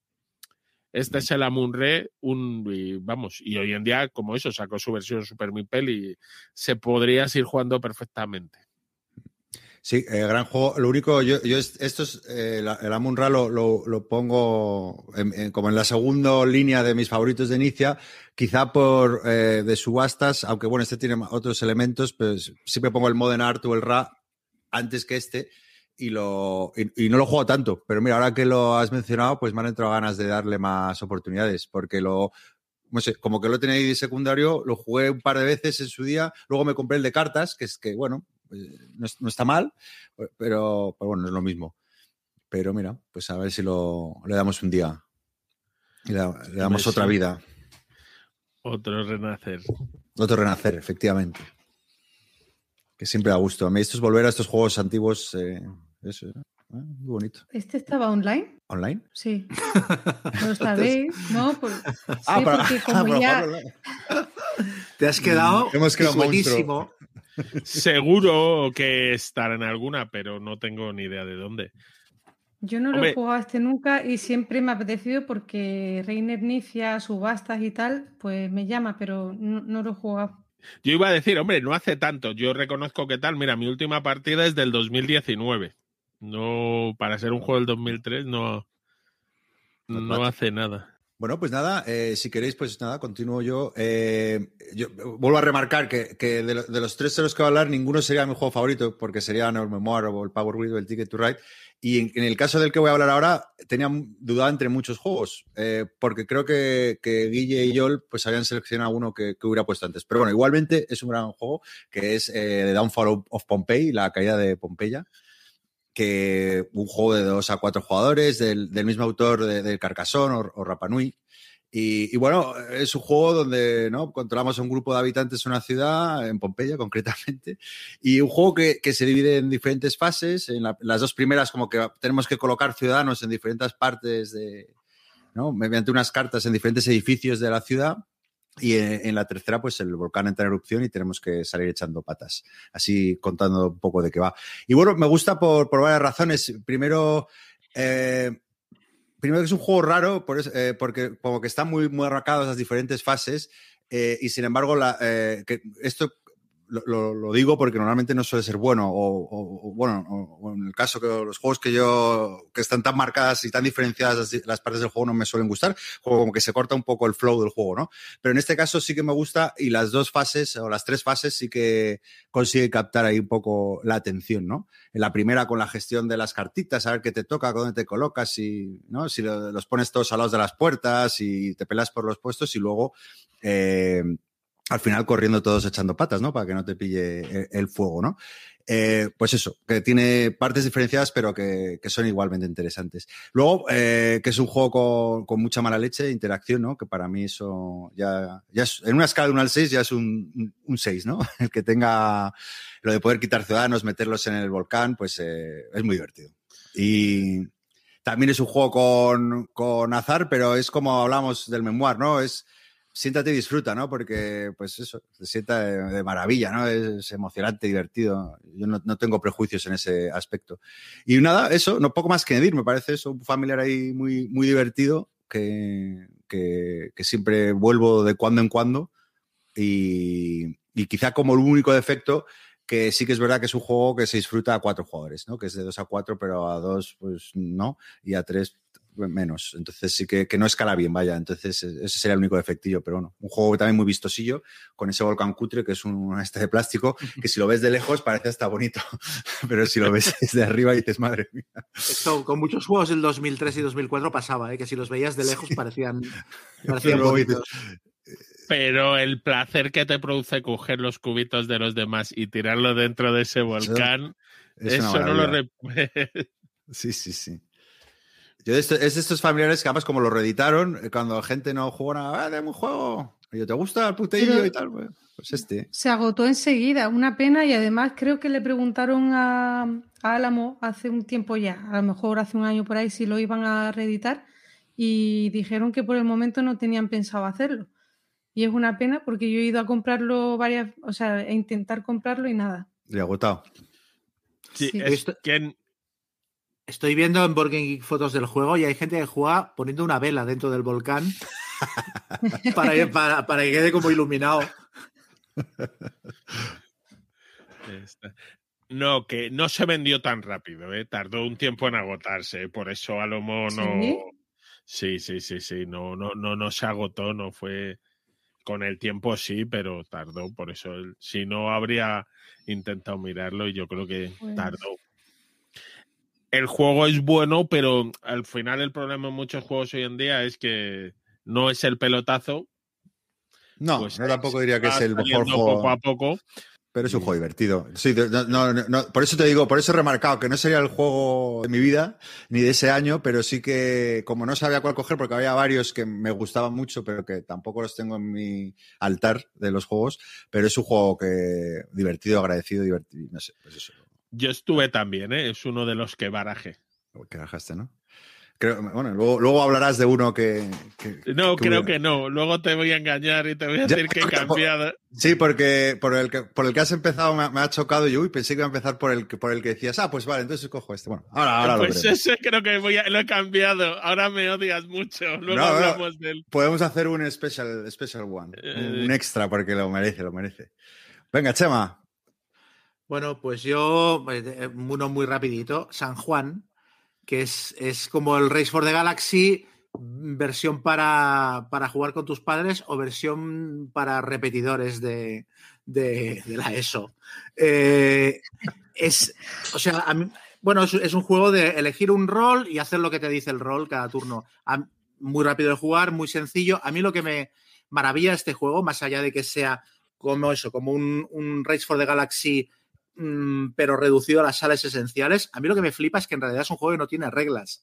O sea, si os habéis fijado, tú lo puedes abrir, lo pones en la mesa, lo despiegas y le dices al jugador de enfrente, mira, tú tienes que eh, ir eligiendo un- una de estas cartitas cada turno y hacer lo que pone. Y ya está. Y al- cuando tengas 12 cartas en la mesa, se acabó la partida, esto de aquí al lado son los puntos de victoria y el que tenga más gana.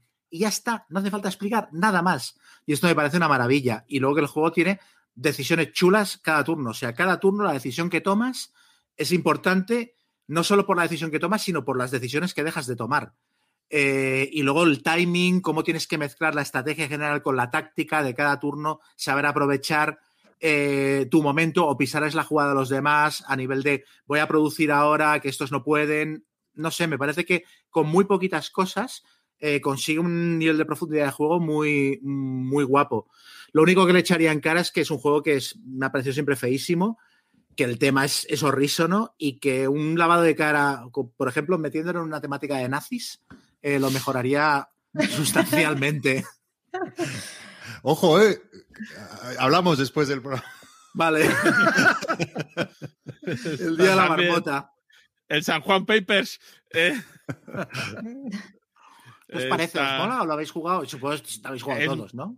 Yo no. Sí, Yo no. yo sí. Yo lo he Yo jugado. lo tengo descargado en el iPad desde hace tiempo y Yo también me lo bajé, Nunca lo sí. Ahora es el momento, Gonzalo, y por eso sí, sí. preguntaba antes si lo había en digital, porque como últimamente no quedo con nadie, pues me tengo que aferrar a lo digital. Ya hemos cambiado la mentalidad. Oye, Entonces, bueno, pues lo voy a jugar, lo voy a jugar en estos días. y gracias a lo digital, eh, con Joel yo me he echado contigo un Warchest y con Chema. ¿Qué me he echado contigo? Ah, un coma, un Samurai, un coma muy Como rico. Arancolor Samurai. Sí, sí. Anda. Pues oye, este, el- el- yo lo tengo también para el iPad del San Juan. O sea, si queréis jugarlo un día, Venga, entonces, como- pues lo jugamos ahora ya que estamos Sí. tan digitalizados. Exacto. Ah, No sé, a mí, a mí me parece que está, que está muy bien. Sí que quizás ha envejecido y le han pasado por delante otros juegos y tal, pero me parece que una vez asumes que ha envejecido, si un día lo sacas a la mesa, te sigues divirtiendo mucho. A mí me parece un juego muy chulo.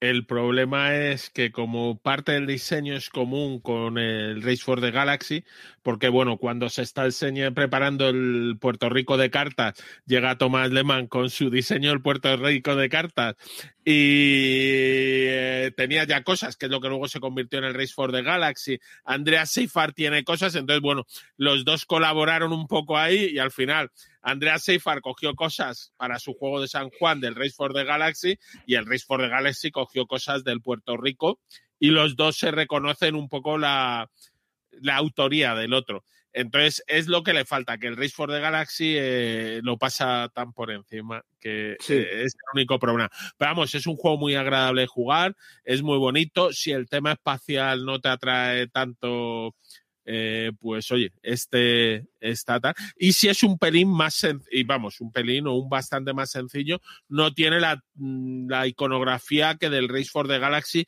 las dos, tres primeras partidas puede ser un poco quedarte perdido ahí. Yo me acuerdo mucho un fin de semana que me fui con unos amigos a, la montaña y tal, y me llevé el Race for the Galaxy, estuvimos toda una noche jugándolo y estuvieron en fase de pánico como las primeras 14 partidas, pero de locos. O sea, es que era un hartón de reír porque no lo pillaban la iconografía. Y a partir de la partida 15 o así, pam, hicieron clic y ya, bueno, les, vamos, el juego, lo mejor que habían jugado en su vida. Pero era muy cómico verles pelearse con las cartas en cada partida. Tiene, una, tiene una curva de aprendizaje, el Race for the Galaxy, que es, para mí es absolutamente vertical. O sea, pasas de no entender nada a decir, coño, ya lo, ya lo he pillado. Y, y, ¿sabes? O sea, pero no pasas una fase intermedia. O sea, hay cinco o seis partidas que estás como no entendiendo lo que pasa. Entonces, claro, el San Juan lo bueno que tiene es que todo esto te lo evitas. O sea, se lo puedes sacar a tu familia. Es un juego que se puede jugar de sobremesa después de comer. Muy bien, pues ese era San Juan, el número dos de Chema. Eh, Yol.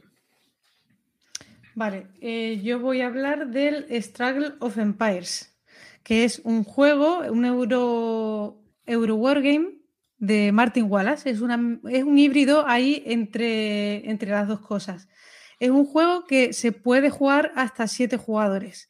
Eh, y además que como mejor funciona es a 5, 6, 7. Incluso dicen que, que, el número impar por un tema de, bueno, de diplomacias, órdenes de turno y tal. En el juego, los jugadores luchan como potencias mundiales en el, siglo XVIII y se van a jugar tres guerras, ¿vale? Y hay dos partes muy diferenciadas en el juego. Por un lado está la diplomacia y por otro lado, pues la lucha en el tablero entre esas potencias, ¿no? Entonces, la parte de la, de la diplomacia es súper divertida porque los jugadores en orden de turno van a elegir las alianzas de unos jugadores con otros. Entonces, todos los que estén en un lado no se pueden atacar entre ellos. Sin embargo, tienen que mmm, comerse la oreja para, pues, para atacar a los del otro bando, digamos. Lo que pasa es que, claro, eso pasa en el primer año, pero luego surge la Segunda Guerra y eso cambia. Y en la tercera, pues más va a cambiar, porque además en la primera guerra a lo mejor no tiene mucha importancia, pero a medida que vaya avanzando el juego y ves que uno se está escapando en, el, puntuación, en, en, en conquistar terreno, pues vas a ir a por él. Y para eso tienes que pagar dinero, ¿vale? Es como una especie de subasta y tal, tienes que pagar dinero y el dinero va súper justo en la partida porque también, por ejemplo, las tropas te van a costar dinero, entrar en guerra te cuesta dinero, todo te cuesta dinero. ¿Vale? Entonces, la diplomacia es súper divertida. A ti te encantaría, Gonzalo, sobre todo por esa parte. Es, voy, voy a... es que seguro que lo estabas diciendo, eh, ya sabes que a mí igual no, no, no, no, me emociona, digo, o sea, no, no me llega la patata uh -huh. ninguno de esos juegos. Y, y, y, este no lo he jugado. Y, y mira, ya sobre eso es que has te dicho. va a encantar este. Pues oye, a lo mejor eh... este es el, el, el juego que, que, que, me llega de verdad, porque no, sí, no me llega sí, a nosotros, pero... pero Pruébalo. Ya verás que te va a gustar. Entonces, bueno, la parte esa de diplomacia súper divertida, pero es que luego la parte del tablero, de luchar entre unos y otros para conseguir dominio de, de localizaciones y tal, pues es súper divertida también. En el turno tú puedes moverte, puedes combatir y luego puedes hacer otra cosa que es se paga también con dinero, que es comprar una serie de losetas, ¿vale? Y esa es la chicha del juego. Las losetas son, pues, logística y desarrollo industrial, hay entrenamiento, hay losetas de entrenamiento militar que te van a dar poderes, ¿vale? Que te cuesten algunas cosas más baratas, modificadores en combate, eh, no sé, es Mm, Tú, tú, te vas configurando un poco mm, cómo funciona tu potencia en el juego y lo haces gracias a estas losetas que te cuestan dinero, como hemos dicho antes. Entonces, ¿por qué me gusta muchísimo este juego? Porque hay muchísimos eh, giros de guion. O sea, cuando tú te alías en los primeros turnos con uno, luego rompes la alianza, te vas con el otro y, luego, pues, el tema ese de comerle la oreja al resto de jugadores para que sean ellos los que se metan en ciertos combates y tal, que sean ellos los que se gasten el dinero en la subasta, por a lo mejor tú te has quedado sin dinero, le, le tienes que decir al otro, no tío, eh, puja en esta subasta mm, por, por, unirte a mi bando y tal, y eso está eh, muy, muy chulo también. Y luego, otra cosa que me encanta es la sensación que te da que la guerra cuesta dinero, porque eso en los Wargames no, yo no lo, no lo veo cuando he jugado algún juego de guerra. Sin embargo, en estos Euro Wargames, como este, como Polis, sí que tienes la sensación de tener que gestionar recursos y tener que eh, pagar con dinero cosas, ¿vale? Y eso, mm, ya, os digo que esta sensación no la tengo en otros juegos exclusivamente de, guerra. Y eso, eso me encanta. Y el tema del factor económico, si te quedas eh, sin dinero, bueno, Martin te lo presta como siempre. En todos los juegos de Martin Wallace siempre tienes una opción de que mm, si te quedas sin dinero, coger un préstamo. Aquí el préstamo serían las revueltas. Puedes coger dinero si te has quedado sin él a cambio de, de revueltas. Y las revueltas te pueden hacer perder la partida en el último año de guerra, o sea, en el último turno porque si tienes 20 o más de esos puntos de, esos eh, counters de, revuelta, pues eso, pierdes la partida automáticamente. Ya se la disputan el resto, pero tú estás fuera. Entonces tienes que tener mucho cuidado con hasta qué punto voy cogiendo mm, préstamos a cambio de, revueltas y, y cuando te gastas el dinero en las subastas, cuando te gastas el dinero en los combates o en, crear mm, tropas y me parece súper divertido, tenso, muy que surgen muchas historias alrededor del juego, muchos cambios, no sé, me parece una pasada de juego. ¿Qué, versión tienes, Joel? Porque la, nueva esta que sacaron, la verdad que la portada es, preciosa, ¿eh? sí, yo tengo la antigua, por lo que siempre digo, que como tengo mucha colección de juegos de Martin Wallace y tengo las antiguas y las portadas de Peter Dennis me encantan, o sea, que hay gente que no le gustan, pero a mí es que esas portadas clásicas me, encantan. Y la de este juego en particular es muy bonita también. y la versión nueva, pues eh, lo único que sí que me llama más la atención es que el tablero creo que es bastante más grande y a lo mejor en cuestión de usabilidad es mejor que la versión antigua, porque la versión antigua el mapa es pequeñito y mover, o sea, mover todos los contadores y ver bien dónde está cada uno y tal, se hace un poquito a veces inmanejable, pero, pero, yo estoy contenta con esa edición. 120 napos, ¿eh? La nueva edición esta, ¿eh? Sí, sí. Yo leí que habían, habían corregido eh, parte de la gestión de las unidades, por lo visto, era un poquito más fácil moverte, porque en el antiguo una cosa que pasa es que es, la guerra no solo es carísima, es que es, es abrasiva para el atacante según lo, según lo recuerdo. ¿eh? Yo lo jugué muchísimo, pero hace, bueno, cuando salió, o sea, es que pillé una época que igual estuvimos un año y hice igual 25 partidas y no lo he vuelto a jugar porque no, lo soporto. Pero recuerdo eso, que era muy abrasiva la guerra para el atacante. ¿Y por qué no pues lo soportas, Chema? ¿Ahora? Eh, ah, porque me parece que tiene, me parece que la fase de subasta es muy chula me parece que la, compra de losetas es muy chula, pero me parece que las losetas estaban muy claro cuáles eran las mejores y el, que lleva antes se las compra y luego tú te compras lo que queda. Y luego la parte de combates y tal me parecía muy pesada. O sea, mm, me, o sea, me parecía que el juego era muy repetitivo mucho rato. A mí me gusta más el Conquest of the Empire, que es el de los romanos, que ya lo hablamos Guille y yo un día, que hicieron una versión romanizada y me parece que, que es un poco más, más ágil. A ver si en esta segunda versión lo han, lo han, corregido lo que a mí no me gustaba. La, partida es larga, o sea, es una tarde, porque claro, son. Yo lo he jugado siempre, creo que a siete personas. Y claro, y, y, es una tarde entera, pero vamos, yo me lo he pasado en las partidas a mí que me, que me maten, o sea, que me maten antes de jugar otra partida 7. Pero los combates son súper ágiles, es una tirada con un modificador pequeñito y tampoco mucho más. ¿No? No sé, yo estoy. Además, los turnos son dos acciones por turno, no puedes hacer más. A los Martin Wallace también, no sé. Yo lo he visto siempre ágil. Lo que pasa que, claro, como juegas mucha gente, pues al final se hace yo estoy con Chema. A mí este juego me lo sustituyeron dos de Wallace. El Conquest of Empire, cuando o la subasta esa de en qué bando estás, que me parece lo mejor del Struggle of Empire. El momento en que se puja, sobre todo esa es la gracia de que haya uno impar. Cuando está solo uno, para ver en cuál de las dos alianzas, si sube y baja, eso es muy bueno. Y luego para el tema los setas, si pujas por los setas, sacó el Rise of Empires que me parece que destila esa mecánica y la pone. mm, Ambos dos me gustan más. Como que los separan un poco, lo, se convierten en dos juegos a lo mejor de dos, tres horas, no de una tarde. Son hasta cinco, pero Sí, el Conquest of the Empire en realidad es un juego antiguo que hicieron una especie de segunda edición y le metieron un reglamento adicional para poder jugar como se juega la Struggle of Empires, pero con romanos. Y entonces la sensación es extraña porque cuando juegas esa versión del juego hay una buena parte del mapa que no la utilizas para nada. sí. Pero, pero el juego funciona, a mí me parece que funciona muy bien. eh. O sea, temáticamente me parece que tiene un poquito más de sentido incluso. Luego, aparte, las batallas son más animadas porque tienes catapultas y de todo. Y era, y era mucho más rápido de jugar. sí. Muy bien, pues eso era em, Struggle of Empires. Pues nada, Guille. Vale, pues yo ahora voy a hablar de uno de los juegos que más estrategia y táctica tiene, que conozco. Eh, es un juego diseñado por los señores Cary Grayson, Randy Nash y Rick Soulet, que no han vuelto a diseñar nada más en su vida, y es el Tumbling Dice. ¿Vale? Este juego lo podemos definir como la petanca con dados.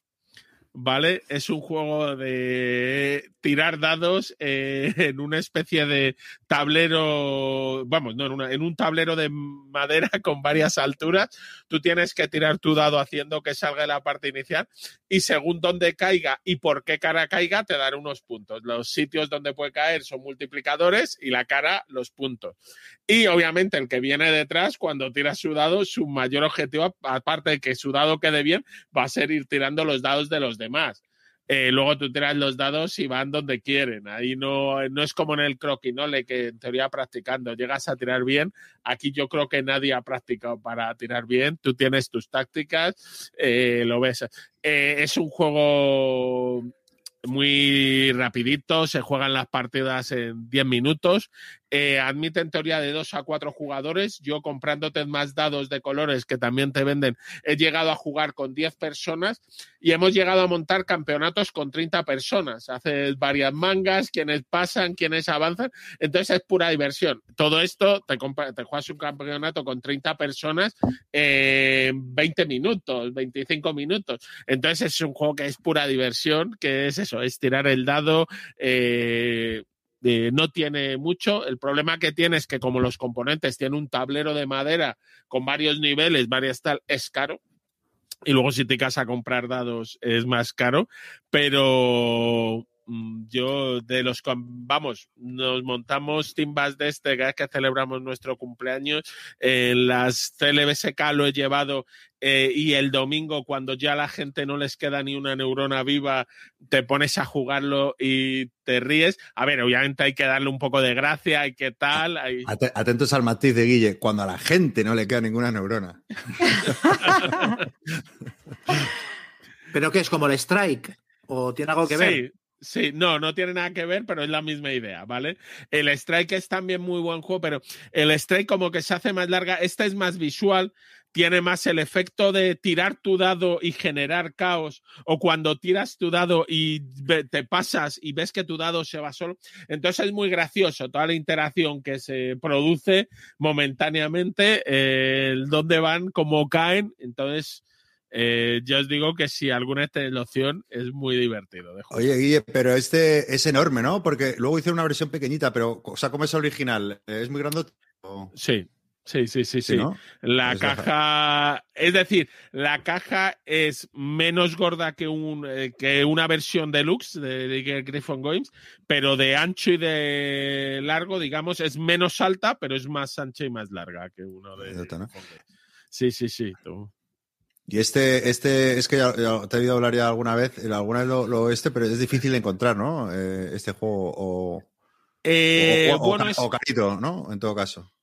eh, es que es caro, entonces yo creo que las tiendas no se lo creen. Porque el juego es una gran idea, tú la gente que lo juega le apasiona y luego le dices, es que a lo mejor vale 70 euros. Entonces ya la gente se enfría rápidamente porque al final estás hablando de, de eso, de algo tipo strike, pero que cuesta mucho más dinero. A cambio, obviamente, la presentación es mucho más vistosa y ya te digo, da para opciones a jugar con mucha gente, a hacer, pues yo he hecho, ya te digo, de todo, campeonatos por parejas, campeonatos tanda, bueno, al ser tan rápido, pues eso, la petanca con dados. Este cuando juguemos, cuando quedemos alguna vez. Eh. Lo estoy mirando en Amazon y mira, en Amazon, eh, en Amazon Estados Unidos, un ejemplar puesto en casa, 170 euros. Es, caro. Hagamos un Patreon para el podcast. No, hombre, Ferti probablemente si lo compras, Ferti te lo vende algo más barato eh, en Filibert o algo así. Hay una versión junior, he visto también, pero claro, no sé si tendrás que ir a afinar más. Sí, hay una versión más pequeñita con los dados. Este se juega con dados de cara de 16 milímetros y me parece que hay una variante con dados de, perdón, cara, sí, con la arista de 16 milímetros y hay uno con arista de 12 milímetros, que es el Tumbling Dice Medium, pero mm, eh, es más bonito el grande. Si esto es para impresionar. Pero sí, mira, estoy mirando ahora el precio en Filibert y vale 89,90 euros. Bueno, pero ya está, ah, ya está mejor. Eso lo comentamos luego en comentarios. No, no, no, a ver, el juego yo reconozco que es una... Pero vamos, yo, yo además el juego lo compré porque lo tenían en Gen X, en Generación X, lo saldaron, me lo compré, Héctor se arrepintió mogollón de saldarlo y de no quedárselo para la tienda, aunque luego lo ha jugado muchísimo y hoy en día, si volviera a mi guille de atrás, le diría, paga el precio completo por las horas de diversión que me ha dado este juego. Yo os voy a hablar de Friedrich, que bueno, un juego ambientado en el siglo XVIII, donde, donde bueno, pues eh, todos se pegan contra Federico II de Prusia, ¿no? Y, bueno, pues eh, Federico de Prusia tiene que combatir ¿no? a, tres frentes, ¿no? El austriaco, el ruso y sueco y Francia, ¿no? Y es un juego, bueno, de todos contra uno, ¿no? Donde las decisiones, pues, o sea, donde el, peso de la partida la tiene que llevar el prusiano, que, juega contra todos, está como en el centro del tablero y tiene que ir apagando fuegos por, todos lados.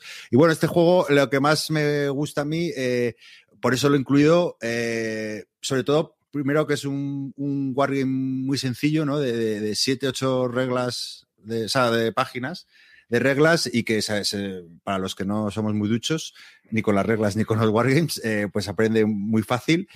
Luego tiene el sistema de los cuadrantes, ¿no? Con los símbolos de cada carta, que, bueno, yo no, lo había visto antes y, me pareció muy original cuando, cuando lo conocí, este, este sistema.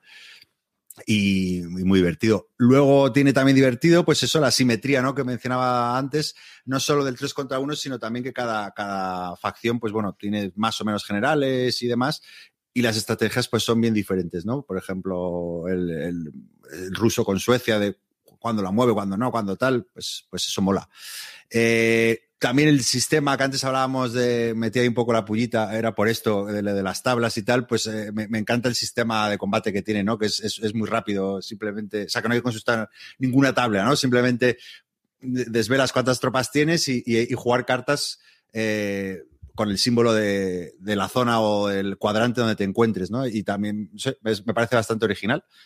Y bueno, y, poco más. Luego tiene el suministro, los eventos, pues son cositas eh, muy divertidos y, los diferentes objetivos que tiene cada facción.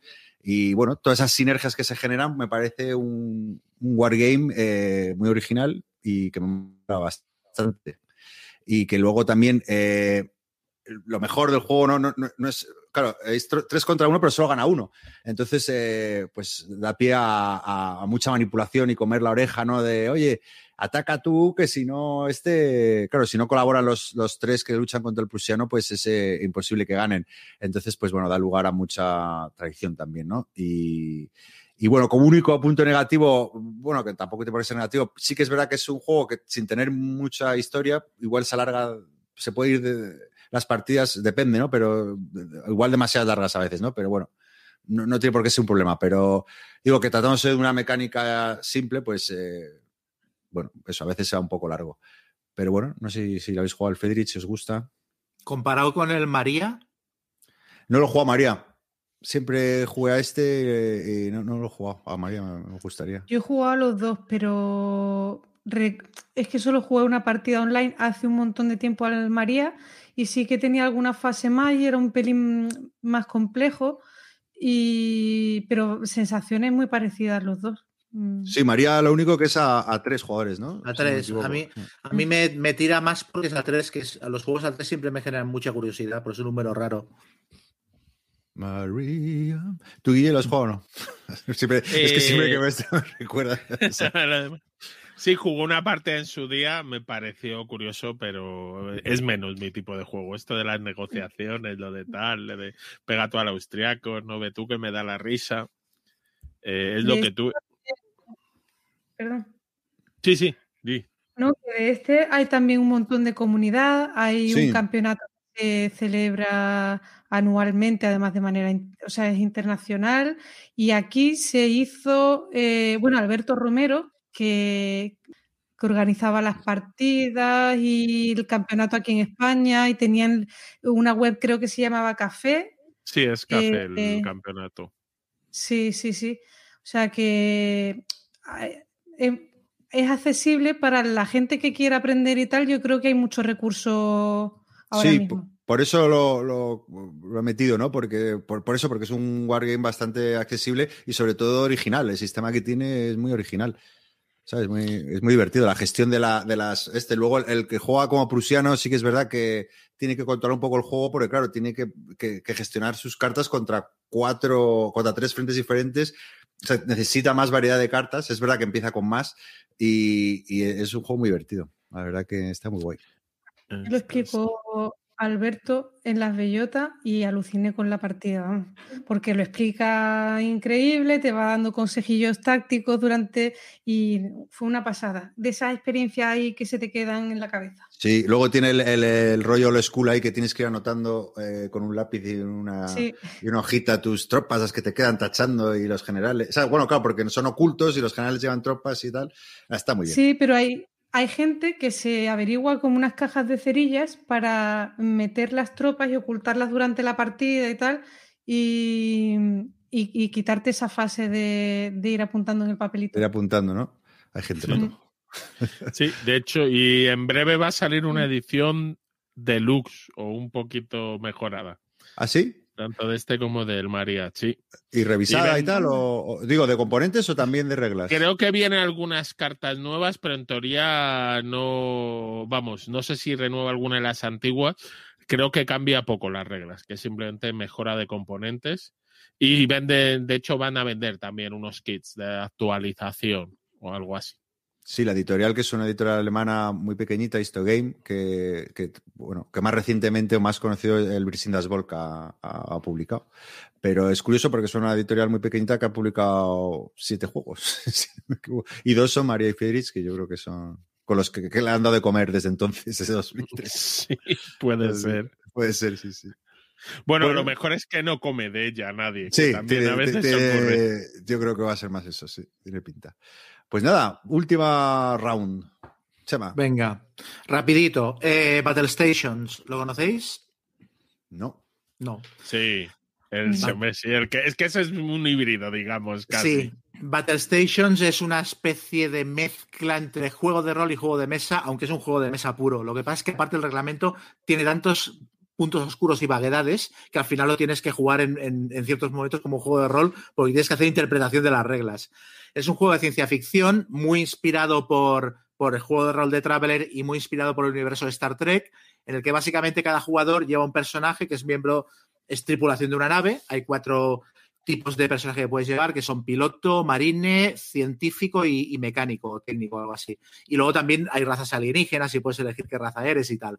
Entonces el juego se juega como en tres niveles. Tienes tu personaje, que sería el nivel más cercano, luego tienes la nave espacial, que la compones a base de, hacer losetas, puedes hacer varios diseños de nave y tal, y las losetas las juntas y te puedes mover por ellas y te quedan como un tablerito de Space Hulk, las naves, y cada habitación de la nave es una estancia en plan los motores, el puente de mando, el, ¿sabes? los cañones de babor, no sé qué, y en cada habitación puedes hacer cosas.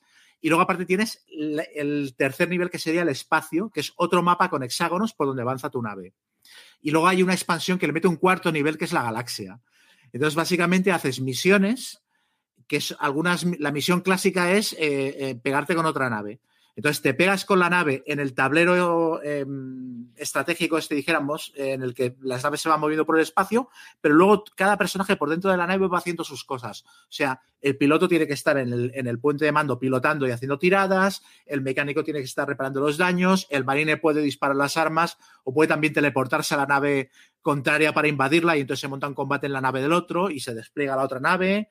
Eh, y se juega con un. Hay un jugador que hace de máster, que es el que controla eh, las otras naves y lleva un poco la gestión de la partida. Eh, es súper, súper, súper intenso y muy divertido. Es el típico juego de estar todo el mundo de pie en la mesa, dependiendo de una tirada y tal. Aparte, tiene un sistema de tiradas muy sencillo, pero, pero que funciona muy bien, que es que tiras dos dados y sumas habilidad para resolver eh, las dificultades de lo que tengas que hacer. Y cada jugador está especializado su personaje en un área, en un área de conocimiento, entonces si tiras por tu área de conocimiento puedes repetir uno de los dos dados de la tirada de seis. ¿no? Es una cosa muy sencilla pero que funciona, funciona bastante bien. Y las misiones son muy variadas. Hay misiones de destruir otras naves, de explorar, de interrogar a, Peña, de, de, meterte en una nave en un pecio y encontrar datos, ir por las consolas recogiendo datos y tal y aparte los personajes progresan, o sea, ganas puntos de experiencia con los que les subes habilidades, características y tal. Entonces es un juego que en su época fue rompedor y que es un juego súper, súper nicho, pero la peña que lo juega es el típico lifetime game, ¿sabes? De estar toda la vida jugándolo porque aparte le sacaron expansiones por un tubo, le sacaron una expansión de misiones militares, otra de misiones de diplomacia, una que era eh, profundos en el espacio, que era rollo Tulu, y ahora, hace un año o dos, sacaron una segunda edición por Kickstarter con miniaturas de plástico, con un reglamento avanzado en tapadura, con una presentación bastante más potente. Pero por lo que vi, el juego esencialmente sigue siendo el mismo, incluyendo los puntos oscuros de reglas y las dudas locas de, hostia, ¿esto cómo funcionaba? Bueno, es igual, tira, tira inteligencia y lo que saques, ¿no?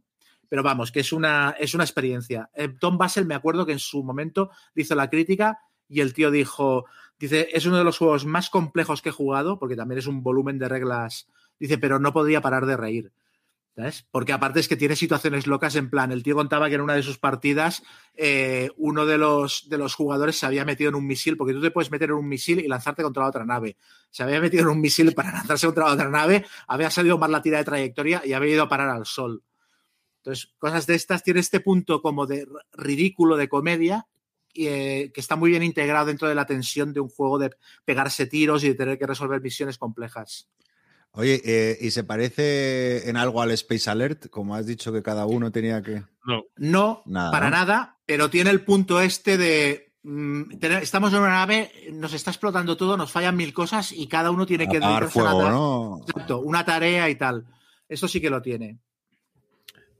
Hombre, con este juego yo os puedo decir, nosotros con GenX Games hemos sacado juegos de este diseñador, de Jeff eh, Siadek, y nos llevamos muy bien. Normalmente en Essen siempre cenamos con él y yo me suelo tomar en Gen con una Coca-Cola con él cuando vamos. Y el hombre es que lo vive. Y de hecho, si alguna vez puedes ir a las Gen Con, monte una partida. Antes de sacar la segunda edición, ya él tenía una una, mm, unos escenarios para hacerlos con miniaturas, pero no con miniaturas de 28 milímetros. A lo mejor tiene, son como de 10 centímetros las miniaturas. Y monta ahí unos espectáculos curiosos. Y él lo vive y él aprueba perfectamente lo de, hombre, si hay una dedilla, tirar un dado y decidir. Tampoco hay que ser estrictos, exacto. Lo importante es disfrutar. El reglamento de la primera edición eran, eran más de 100 páginas y creo que el reglamento avanzado es un tocho de 200 y pico. este es loquísimo. Sí, Oye, pero no es tan complicado, ¿eh? Hay una segunda edición de 2017, estoy viendo. Sí, esta, esta comentaba que salió por ah, Kickstarter y embelleció el juego y consolidó un poco más el reglamento. Tampoco te creas que demasiado, ¿eh? Porque la gente se sigue quejando de que te has de comprar el reglamento avanzado, pues si no hay cosas que, te, quedan en el éter. Porque son un montón de cosas que tienes que contemplar a la vez y de reglas que funcionan con mecanismos distintos y tal. Pero es, un, festival. Hay unas fotos en la BGG de la segunda edición de Peña que se ha tuneado como las naves y tal, guapísimo. O sea, que o mirarlo si podéis porque... Sí. Y, ¿no? También. Sí, sí, Aparte es un juego que lo que mola es que no, o sea, no descuida ningún foco. O sea, la parte de moverte por dentro de la nave es eso, es como un Space Hulk que es súper detallada, pero el combate de naves también, ¿sabes? Y todos los sistemas están súper bien embrincados. Es que ya el rollo de hacerte la nave con los setas y decir, no, no, vamos a mejorarla, vamos a ponerle mejores cañones y tal, no sé, es muy chulo, muy chulo. Muy bien. Sí, y bueno, y de fotos también de la primera edición hay una de una partida, ponen con el diseñador Super Size, donde es el tablero que este que os digo, y es que es una locura. Sí, sí, es una. Al verle, él, lo disfruta, lo vive. Este, cuando se acabe la pandemia, si quedamos, yo os monto una partida de Battle Stations porque vais a ver que es una risa. Perfecto, sí, ¿no? Pues suena divertido. Pues nada, eh, Yol. Venga, eh, yo voy con el último, que este sí que es de 2003, los otros dos eran de 2004 y es un juego muy sencillito de bazas, es el Slav Off, eh, que lo, bueno, la primera versión, ay, se me ha ido, es, sí, el Wizard se llamaba, luego lo, lo reimplementaron en este, en este Slav Off y, mm, y lo hizo Eagle Griffon Games en una edición muchísimo más bonita y no hortera como era Wizard, la, anterior, o, a mí me lo parecía. Y nada, es un juego de bazas muy sencillo que además viene con una miniatura de dos pollos, que no, eso no lo entiendo todavía, que la va a llevar el boicoteador eh, de, la mano. Bueno, explico un poquito de qué va. La cosa es que el juego tiene tres fases. Una primera donde vas a hacer una predicción de las manos que vas a, ganar, ¿vale? Eh, luego se juegan las manos en sí y luego eh, se hace una puntuación. En la primera fase tú vas a decir, venga, yo con estas cartas que me han repartido soy capaz de ganar la baza con el rojo, dos azules y una amarilla, ¿no? Entonces vas a coger tantas fichas como manos hayas dicho tú que, crees que vas a ganar. Pero esas fichas, si no te las quitas al final, van a ser puntos negativos. Y, te las quitas ganando las bazas que has dicho que vas a ganar. Pero es que también, si, si ganas bazas que has dicho que no vas a ganar, también son puntos negativos que te vas a comer. Total, que al final lo que tienes que hacer es, mirando las cartas, predecir muy bien qué es lo que vas a ganar y qué es lo que no. Pero es que luego hay también un jugador que en vez de hacer predicciones, lo que puede hacer es boicotear un poco la partida. Entonces coge la miniatura del pollo, que no la entiendo, pero la, coge, y, es el que sabotea las manos de los demás para que, eh, para que pase lo contrario a lo que han predicho eh, al principio de, en la primera fase de la partida. Y eso es el juego. Es un juego súper básico de bazas pero es muy divertido y es el típico juego que sacas después de comer con la familia y juegas 80 partidas en un momento, porque vas encadenando una detrás de otra. ¿Cómo se llama, perdona? Slav off. Es, Sluf con dos Fs. Off. Y off como apagado. Eh, que no sé lo que significa. Eh, y digo, a lo mejor el pollo tiene relación con, el. Suena insulto. Con el nombre. Sí, sí, sí, sí. ¿Sabéis vosotros lo del pollo por qué es? Ni idea. Mm, no. Yo, yo me he comprado este juego esta semana por la BGG porque es un. Estoy recopilando muchos juegos de bazas que a mí me, encantan y este siempre está ahí pendiente y bueno, eh, justo que lo comentamos y nada, me ha hecho gracia que lo, que lo escojas por eso. Justo la próxima semana me tiene que llegar. Hoy me ha llegado una notificación que me A mí también, a mí me costó trabajo encontrarlo, porque yo al que jugué fue al Wizard y no me compraba ese, o sea, es que no me gusta estéticamente nada, o sea, y hasta el punto, no sé, es que, que no, que a mí un juego me tiene que entrar por los ojos. Y al final lo jugaba el Wizard sí con una amiga y tal, pero, pero en cuanto encontré este de segunda mano, porque es que es inencontrable. Sí, pues inencontrable. lo compré del tirón. Yo pago ahí mis euritos, pero bueno. Pero vamos, el Wizard es como la pocha, pero con alguna carta más. Este veo que incorpora lo del jugador que va un poco a hacer que los demás no cumplan. Pero estos son ese estilo, entiendo. Es muy, muy básico, sí, sí, sí. Pero ya te digo, este, las cartitas son más amables. Eh, tiene pues un pollo, una persona, una oveja, un no sé cuántos, son mm. de unos colores así más. Pero es que Wizard, tío, es. Luego Eh, no, bueno, yo que no, que no has comentado, pero que, que el autor es eh, Stephen Dorra, que, eh, que, Sí. que hemos hablado mucho de él en, en el podcast y que a mí me parece otro diseñador top, por poner así. Este me encanta a mí también. Sí, que Creta, Intrigue, o el Turn the Tide, que es otro jugazo que hemos hablado, Medina, no sé, es un, un estupendo diseñador. Y eh, lo digo porque este año 2000, el año pasado, bueno, el año pasado sí, ha sacado otro juego de bazas que se llama el Oracle, que solo, que yo tengo el print and play, pero, eh, pero no está en alemán, por eso, porque tiene texto. Y me he leído las reglas y también tiene buena pinta. Siempre le, le gustan las bazas. Esto. Mm. Y luego de Vir me parece que ya reeditó finalmente el año pasado el Skull and Kings, que, que tiene este sistema de apuestas de cuántas bazas. No hay el oponente, no hay el slew, pero que eso, que la gente apuesta cuántas bazas se va a hacer y, y tiene, bueno, el girito de que si apuestas, puedes apostar cero y te llevas tantos puntos por 10 como cartas haya en la ronda, pero en cuanto te hagas una pierdes esos puntos. Entonces, para la gente que está muy alejada de la partida, puede jugar a lo loco. Jo, es que mirar qué juegos tiene este Fandorra, ¿eh? El Se Vende, el Medina, el No, Torn no, de el Taika, Se Vende. el Pergamon. Es- eh, fu, Sí, Es un es que tiene muchos muy buenos juegos. Sí, sí, sí. Muy bien. Pues eso era Slough Off. Guille. Vale, pues yo el último que voy a hablar, eh, a lo mejor es un juego que ha sido superado sin el a lo mejor, porque en su momento significó, y como además ya del Hero Escape y del Ubongo no me dejan hablar porque he hablado en otros programas, que como dice Gonzalo los pondría antes, voy a hablar de, del Doom, de Board Game, la primera edición, ¿vale? De Doom, del juego de tablero. Este juego hay que entender el momento en que sale, que además ayuda mucho. Ah, en los, a principios, bueno, en el año 89, si no recuerdo mal, 88-89, sale el Hero Quest.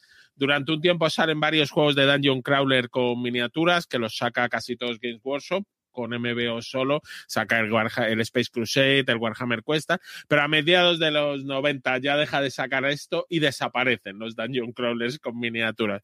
Entonces, en el 2004 saca este juego, Fantasy Flight Games, con sus miniaturas de plástico. Hoy en día nos parecerían muy malas, pero en aquella época eran maravillosas y relativamente baratas. Y eh, con sistemas innovadores que luego aplicaría en sus distintos. eh, en varios en distintos juegos suyos de Down Crawler. Este es el padre del Destin, digamos, eh, y de sus sucesivas ediciones. Eh, una de las primeras cosas que incorpora es los dados tienen varios símbolos, entonces sirven como ataque, pero por ejemplo tienen un simbolito de una bala que en el Doom se te va gastando la munición, entonces si tú tiras dados y te sale el simbolito de bala, vas perdiendo munición, es una manera de que no sepas cuándo se te va a gastar exactamente, no puedas calcular, pero tengas ahí una forma de perderla. Eh, tienen rayitos que puedes usar para activar otras cosas, entonces los dados hacen más cosas que solo ser un valor de daño o de defensa. Eh, lo de que vas descubriendo habitaciones poco a poco y era un todos contra uno, eran los marines eh, pegándose contra hordas de bichos.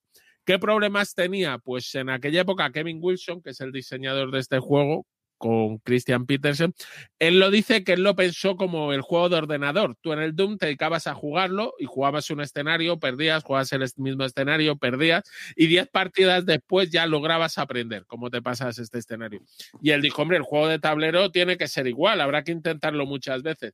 Bueno, los jugadores que llevan a los marines, yo he ganado una vez con los marines, creo. Y debí de jugar, no sé, en su día como 20 partidas y el malo es que era una fiesta, eh, era aquello, los escenarios tenían cinco o seis habitaciones y era la broma de si con las dos primeras ya nos ha barrido, no te esfuerces.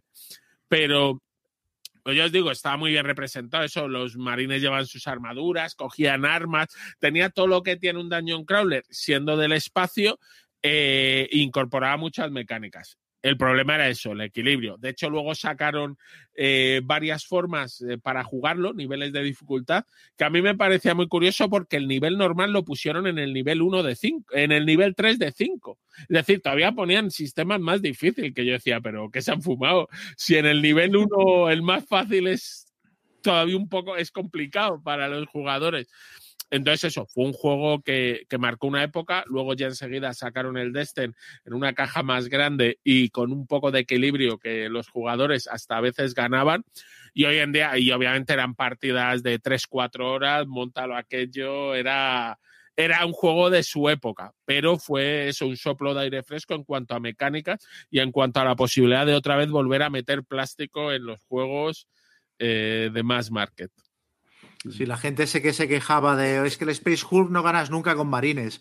Juega, juega al Doom y verás la risa. Esto se, quedó como una, como una máxima del género y se ha mantenido, porque por ejemplo en el, claustrofobia también ganar con, los humanos es jodidísimo. Ya se ha mantenido esa, esa tónica en, todos los juegos de este tipo. Mm, sí, y además es un error porque en el fondo, si tú juegas, haces un juego que tres jugadores están en un bando y otro es otro, deberías hacerlo realmente para que el bando de los tres jugadores ganara un 60-70% de las veces, que más gente va a ser feliz. Pero yo en casi todos los Dungeon Crawlers, salvo tipo Cuesca, que yo era, ve cómo juegan tus jugadores, en general, como el malo en un juego de estos, sea bueno, eh, los jugadores tienen pocas opciones. De hecho, mira, esto es una cosa que también le pasa al Battle Stations. O sea, en estos juegos muchas veces el que lleva el Overlord tiene que hacer un poquito de máster y decir, bueno, les voy a poner las cosas complicadas, pero, pero que haya partida, que haya vidilla, porque si vas a matar, los aniquilas. Sí, pero vamos, juegos posteriores, yo es que el Doom lo recuerdo como eso, especialmente demoledora. ¿Y la segunda edición qué tal del Doom? Yo la jugué, eh, mira, esto lo contrario, el Overlord ganará algún día, pero será cuando se junten los astros y no tenía las mismas sensaciones. A ver, tenía unas miniaturas más, más chulas, más monas, pero no, lo, era más simplificado todo, no, no, no, no era lo mismo, no. Pero bueno, que si como si ves alguna edición saldada por algo más de 15 euros, a lo mejor es mejor que el Venganza. Es que estás, está saldado, está, bueno, pero está saldado a, 50 euros, que me sigue pareciendo demasiado para, para darle un tiento.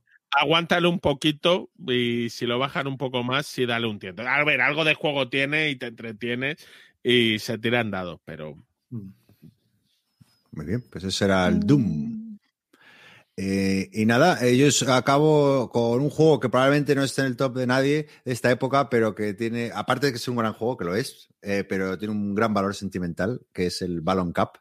Es un juego que pertenece a la serie de Two Player de Cosmos. Eh, y bueno, es un juego tampoco me voy a meter mucho en de qué va porque es un poco abstracto explicarlo, pero bueno, un juego con mecánicas de gestión de la mano y, set collection, ¿no? y, básicamente el objetivo es conseguir cinco cartas de premios, hay, hay cinco cartas, hay que conseguir tres, ¿no? Y, hay cuatro tableritos numerados 1, 2, 3, 4. y cada uno tiene que jugar eh, cartas de su mano en, el tablero de uno, el de dos, tres o cuatro. En el de uno tienes que jugar una carta, en el de dos, dos y demás. Y con el objetivo de ganarte los cubitos que hay en cada, en cada tablero. ¿no? Eh, a ver, es que, es que, es un poco abstracto y la verdad que contarlo así en esto no, no, pierde mucha gracia, pero vamos, eh, así que paso de contar de qué va.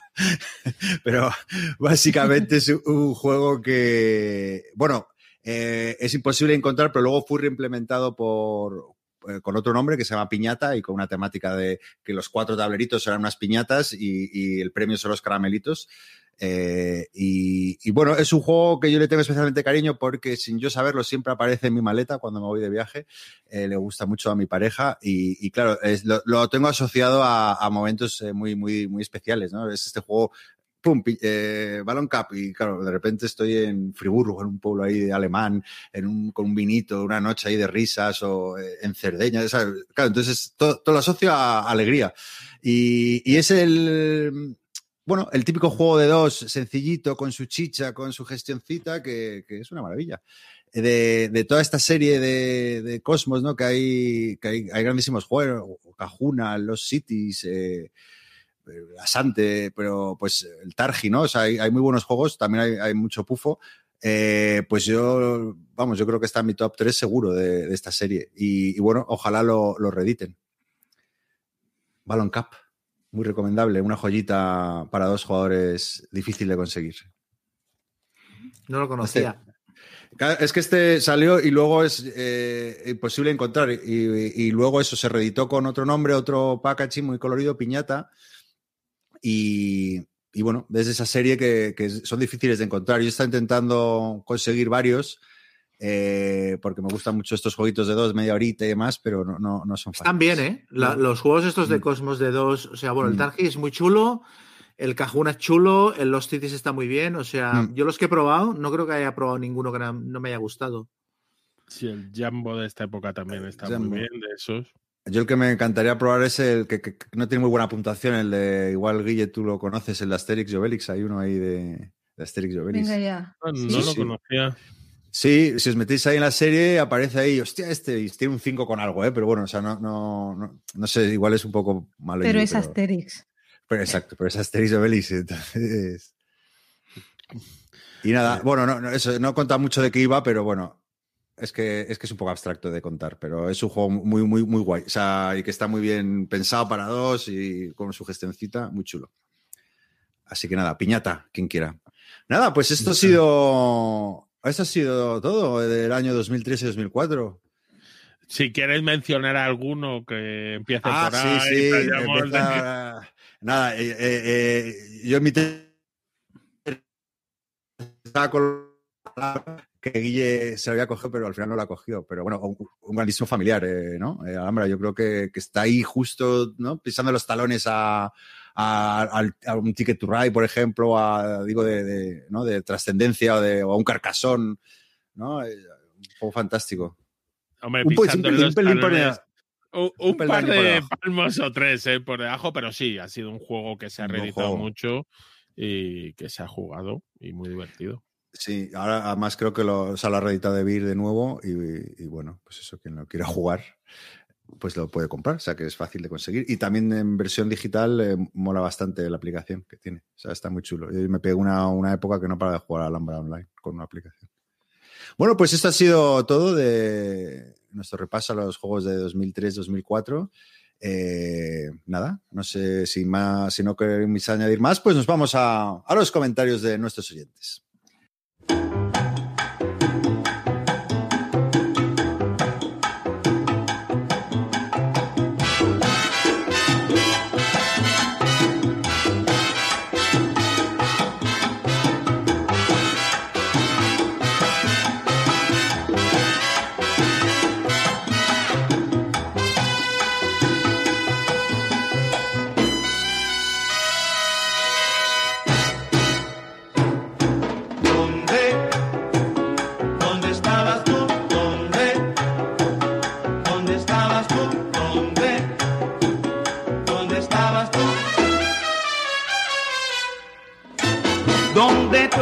Pues Pedro estaba en las Bellota con la semana pasada y, y no, y que mencionamos algunos juegos que se habían presentado y bueno, nos recuerda, no sé, se nos había olvidado el nombre y uno de ellos es Al otro lado de la colina de Carlos Márquez que va a sacar eh, bueno, la música que...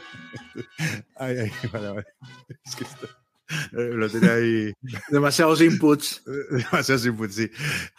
Perdonad. Bueno, eh, Pedrote, que no- nos menciona el juego que habíamos hablado la semana pasada, al otro lado de la colina de Carlos Márquez, que saca más que Oca.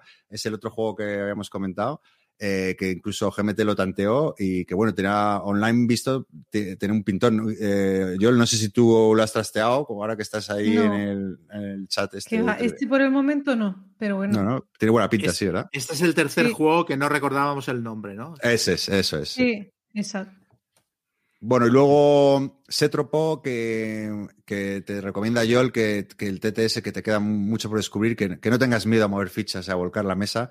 Que, No, lo decía de hecho más por vosotros, si no lo habéis tocado nunca, porque yo la primera, bueno, Gonzalo, y tú no te acuerdas el, en, sí, en el GIS que jugamos, sí, sí. que al principio no sé a qué le dimos que, que- que tiramos todas las Yo fichas cogía de- del en vez, de tirar tablero, los, en vez de tirar los dados, te cogíamos las fichas. tiraba por, por los aires las fichas. O sea que Bueno, al principio, de- no, no, no, que el otro día estuvimos jugando eso al Command and Colors Samurai Battles y dos mancos, ¿eh? O sea, en, lo que costó.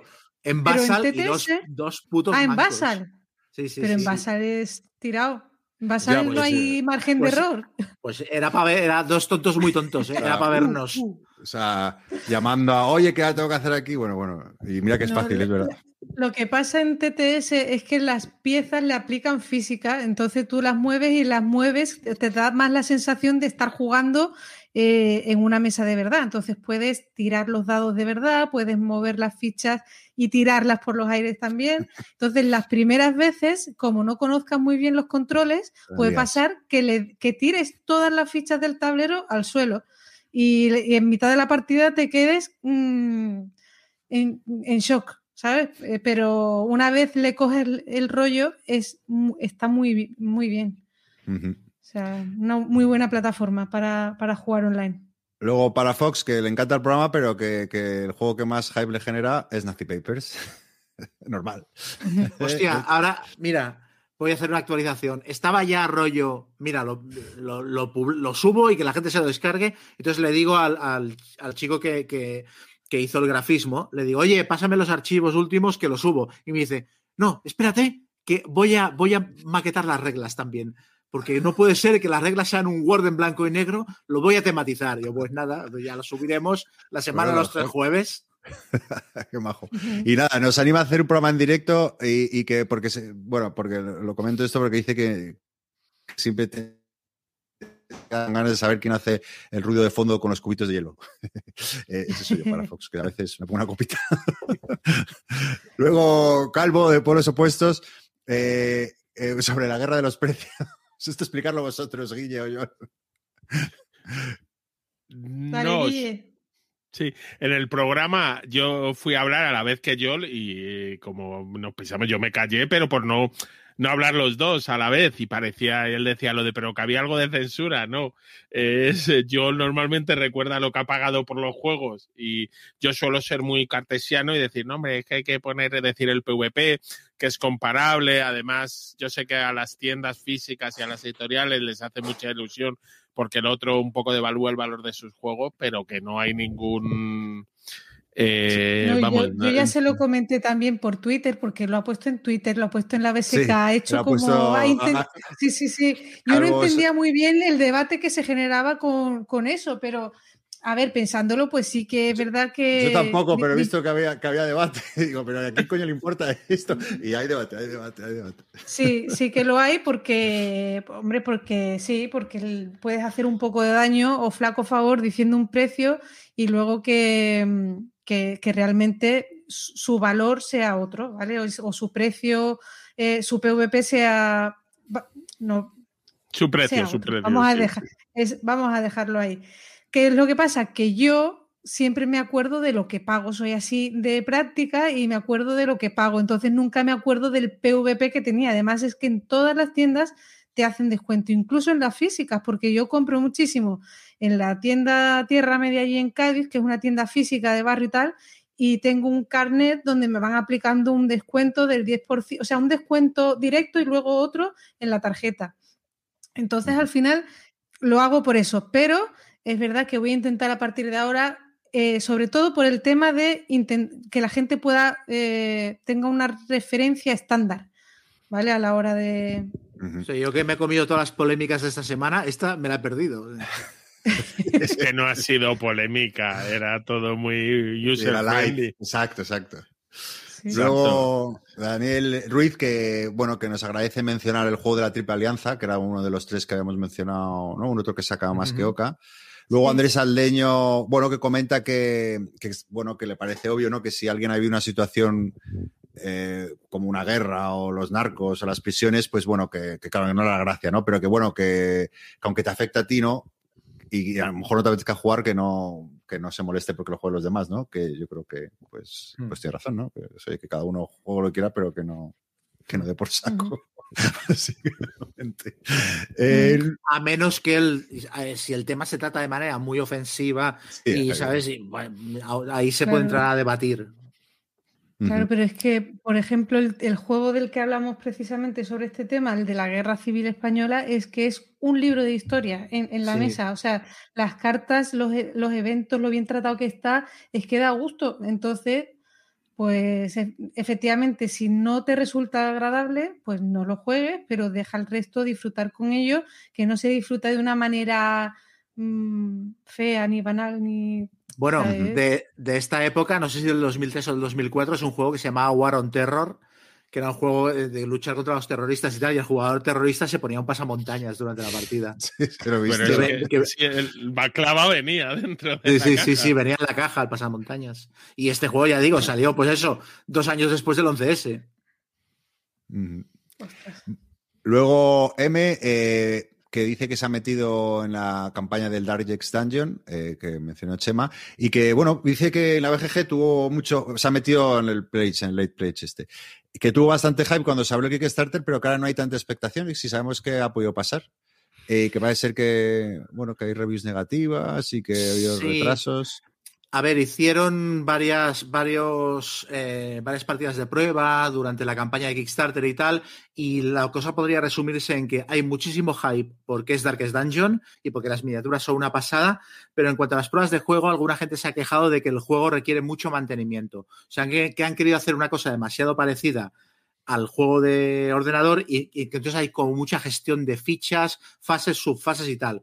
Que a mí personalmente, yo espero que sea así, porque yo no quiero haberme gastado 200 y pico euros para que me venga un juego de, de 40 minutos, media hora. O sea, yo quiero una cosa profunda, complicada y chunga, ya que he pagado. O sea que.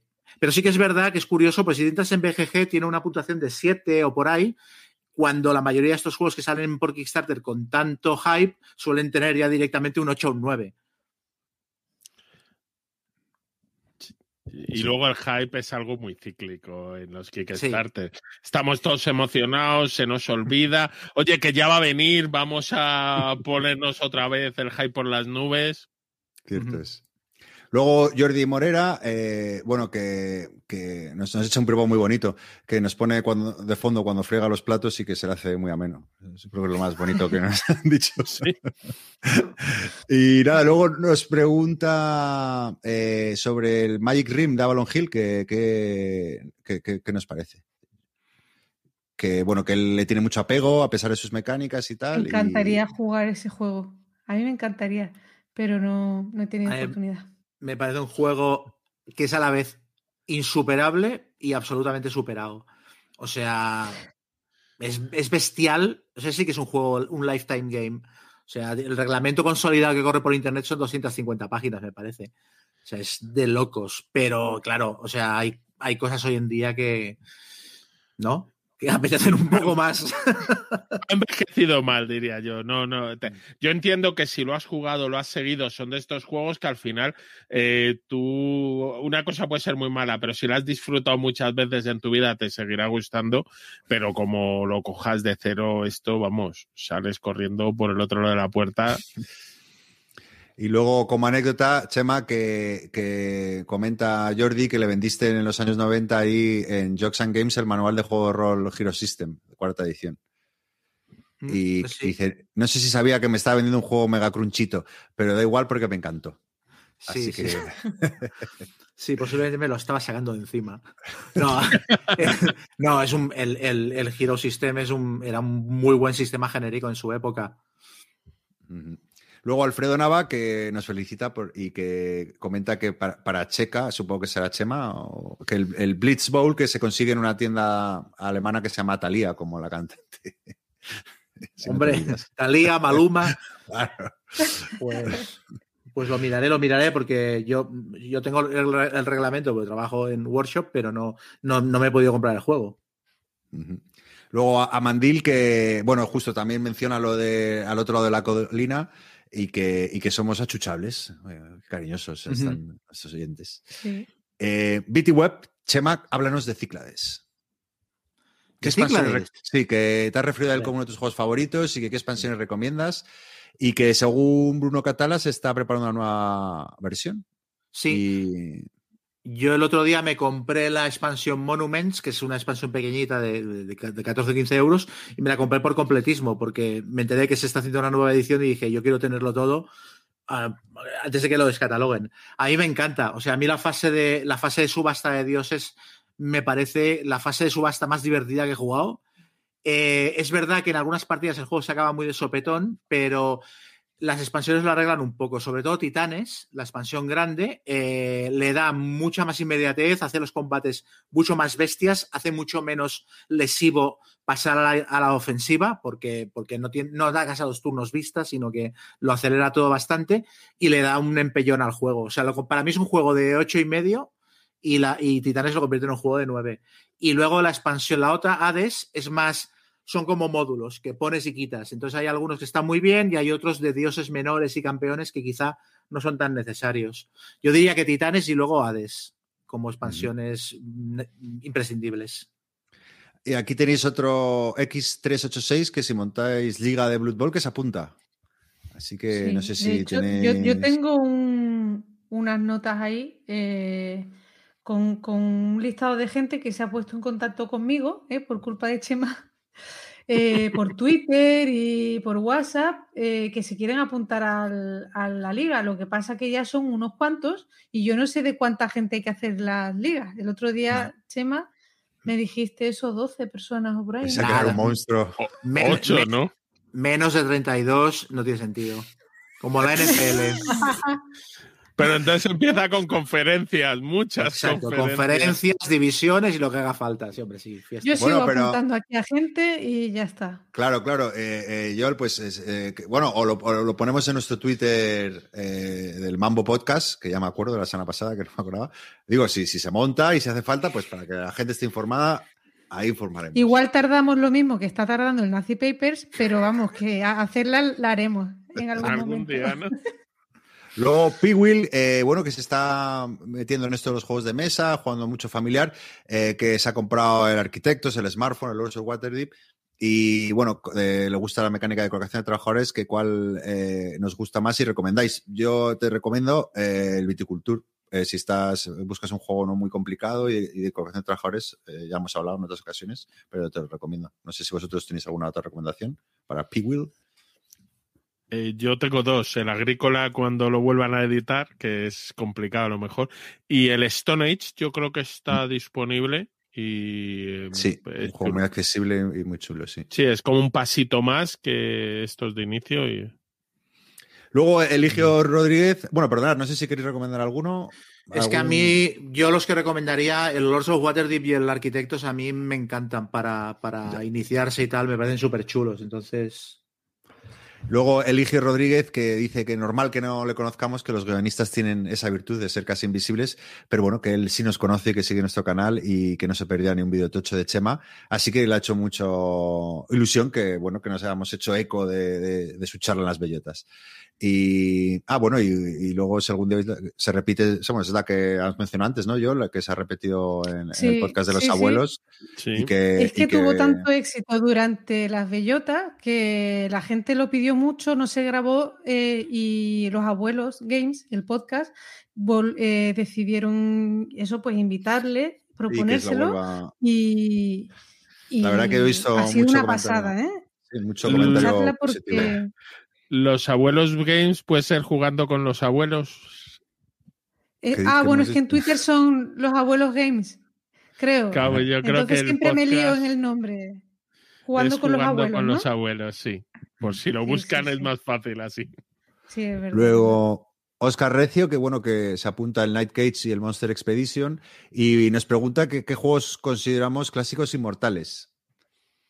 Que aunque esté, sean algunos superados, que, pues bueno, yo creo que hoy hemos hablado de unos cuantos, ¿no?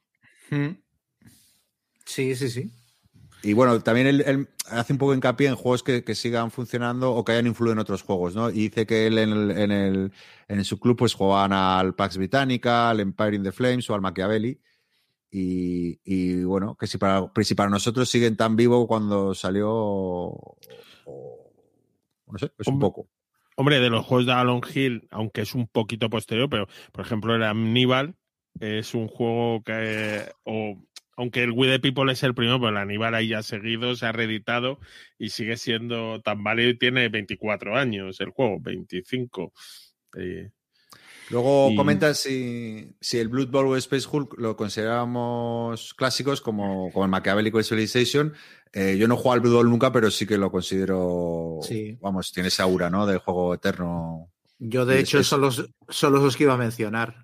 Y en el caso del, en el caso del Blood Bowl, quizás no exactamente porque hay mucha diferencia de reglas entre las diferentes ediciones, sobre todo entre las tres primeras, pero el Space Hulk es que te mides la edición del 2014 y te miras la del 88 y son prácticamente el mismo juego. Hombre, que el Blood Bowl primera y segunda y tercera fuera como el Warhammer, pero con cuadraditos en el tablero. Sí, la primera edición era tremenda, era la pelota en medio, un equipo en cada punta y a matarse. Hombre, tú llevabas con tu blocker enano la bola al área de ensayo cuando Sí. habías matado al equipo contrario.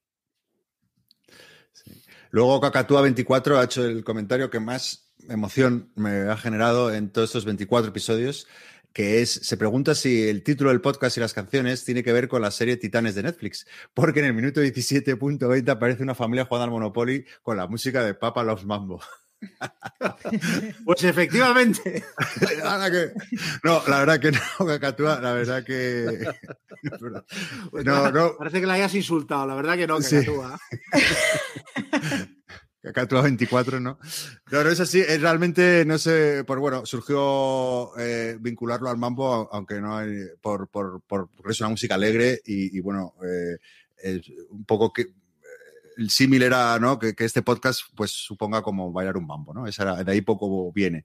Y bueno, esas dos canciones, pues, porque son muy buenas canciones de mambo. Pero vamos, no, no sabía lo de que en Titanes aparecía, aparecía la canción, pero bueno, habrá que escucharlo. Luego, Pez Buru, eh, Chema, tienes que poner Nazi Papers a un euro y con lo que sacas te compras a los de amigo. y bueno, que le llamó la atención Night Catch y a ver si sale. Bueno, ahora, ahora como sale todo en España, supongo que este juego, Night Catch también saldrá porque, porque es que sale absolutamente todo ya. Luego Manuat, que, que le gustó mucho el programa y que, y que si nos pregunta que entre el Strike normal, el Harry Potter o el Impact, que cuál nos quedamos. Yo diría que el normal, ¿no? El Strike a secas, aunque el Harry Potter no lo conozco. Pero el Impact, la gente, como dice que no, yo no he jugado, ¿no? Que no aporta mucho, ¿no? A ver, yo cogería o el Strike normal o el Harry Potter.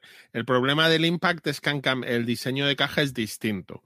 Entonces es mucho más bonito y más jugable el coliseo de las otras, que es más alargado. El Impact es como más pequeño. Y lo que le han metido, que son las habilidades, el Harry Potter lo tiene, lo tiene similar. A mí me parece que sobran, que el Strike normal vale. Pero vamos, si te gusta más, yo ya te digo, o el normal o el Harry Potter. Luego nos pregunta si de algún juego que nos guste mucho, si hemos comprado merchandising, o libros y tal. Eh, por ejemplo, el libro del site o los pósters que se dan de la BGG. Eh, pues mira, yo recientemente, creo que lo comenté aquí en el programa, eh, el Casteliter, pues me compré como un librito que, te- cuenta un poco más de historia sobre el evento, sobre el, sí, sobre, sobre lo que cuenta el juego y un poco sobre las mecánicas. Pero sí, ¿no? Yo creo que todos hemos comprado cositas. ¿No? Sí. Hombre, Yo del, del Trenton 1776, de- que es de Worthington Publishing, es una editorial que mm, también saca libritos de los juegos que, que edita y que cuenta un poco pues, el, el fondo histórico y tal, y, y también. eh, y seguramente habré comprado muchas más cosas, lo que pasa que ahora mismo no caigo. Hombre, yo de mi juego fetiche, que es el Battletech, tengo más de 40 camisetas en el armario, eh, 200 manuales, 150 novelas. Creo que algo... Ah, bueno, eh, no sé, más de 200 tipos de dados distintos, eh, pines, eh, bolsas, mochilas. Bueno, a mí me ha dado ahora por hacer una cosa mm, con el tema este de que pasamos mucho tiempo en casa, que es eh, mm, crearme las semanas temáticas en mi casa. Yo te lo comenté, Chema, me parece. Por ejemplo, hace una semana o dos semanas eh, dije, venga, eh, semana Grecia clásica. Y me compré el cómic de 300, que no lo había leído, vi la peli de 300 y luego me jugué un polis que no tiene nada que ver porque no, o sea, no tiene nada que ver una cosa con la otra, pero bueno, eh, Pero está por está ahí. relacionado con la, con la Grecia clásica, ¿vale? Y, y voy haciendo eso. eh, ahora estoy con el Aníbal, me he comprado la Guerra de las Galias, que yo en su día lo traduje del latín en el instituto, y ahora me he comprado un libro de comentario de la Guerra de, la- de las Galias, un cómic de Asterix, y, y voy haciendo ahí como la semana temática y, y estoy encantada. Nada, pues eh, sabéis, aviso para, para editoriales, si alguien busca traductor de latín a castellano. John. Eh, ah, Chama tú o no? Nadie quiere Mm, sí, añadir nada. estaba Bueno. pensando, pero no, no se me ocurre nada. Bueno, si se No, te ocurre algo. Sí, tira, Luego, tira. Eh, a ver, Lanas, bueno, simplemente ha descubierto el programa que se ha visto todos del tirón desde Navidades y que, y que, bueno, que le gusta mucho. Pues muchas gracias por escucharlo. Y Paco Colinas, que muy a favor de la saga del Reino de- del Oeste, que le gusta mucho, que le parecen tres euros medios diferentes y cada uno con sus cositas, ¿no? Que merece la pena. Luego, sí. Ahora, van- ahora- no, que ahora hacen una campaña nueva de Kickstarter con dos expansiones. Otra expansión para el Arquitectos, que ya tenía una, y la primera expansión para el Paladines. Y luego, para terminar, Pablo Pazo, eh, que, le- bueno, que le gustó el programa, que, que el Panam le ha llamado la atención, que no había escuchado hablar del Tranquility. Y una pregunta para Yol, que yo me sé la respuesta. ¿Cuál de los miembros del podcast te genera más problemas al, al momento de editar los audios? Eh, nada, ninguno, vamos, son todos una maravilla. Profesionales todos. Profesionales del audio, vamos, impecable. Nada, esto, según acabamos esto, ya está editado, ya está en las ondas. Ya está. Según- creo que la frase es- está pensando, son todos igual de malos, quiere decir. No, mira, ahora ya lo hemos solucionado con una aplicación nueva que estamos utilizando que se llama StreamYard, que lo que hacemos es grabar en directo el programa, aunque vosotros lo veáis luego, o sea, lo escuchéis luego, pero lo extraemos de ahí y ya no hay que editar absolutamente nada. Esto regula los volúmenes y es una maravilla. Y luego Chema se lo, se lo escucha de pe a pa para ver si hay algún fallo. Exacto. Sí, Hago la Así está. revisión. Así están distribuidos los roles. exacto. Y nada. Oye, comentar que alguien lo dijo, lo de que hemos abierto un guild en la BGG. Si alguien quiere comentar ahí, que se llama igual que el programa, creo. Y, ¿Y ¿Alguien ha comentado o no, Guille? Sí, la persona que nos lo pidió, que es Sergio Montaner, ha comentado algo. Espera que lo ponga. que Sí, ha hay más gente, creo. 23. A lo- Sí, y otra dos. persona. O- Sí, Y yo, eh, Sergio Montaner se dice que, que por fin ha triunfado, que en el programa, en este programa no le hemos vendido ningún juego, así que lleva 23 programas perdiendo, comprándose juegos, y este es el primero, que va camino del empate.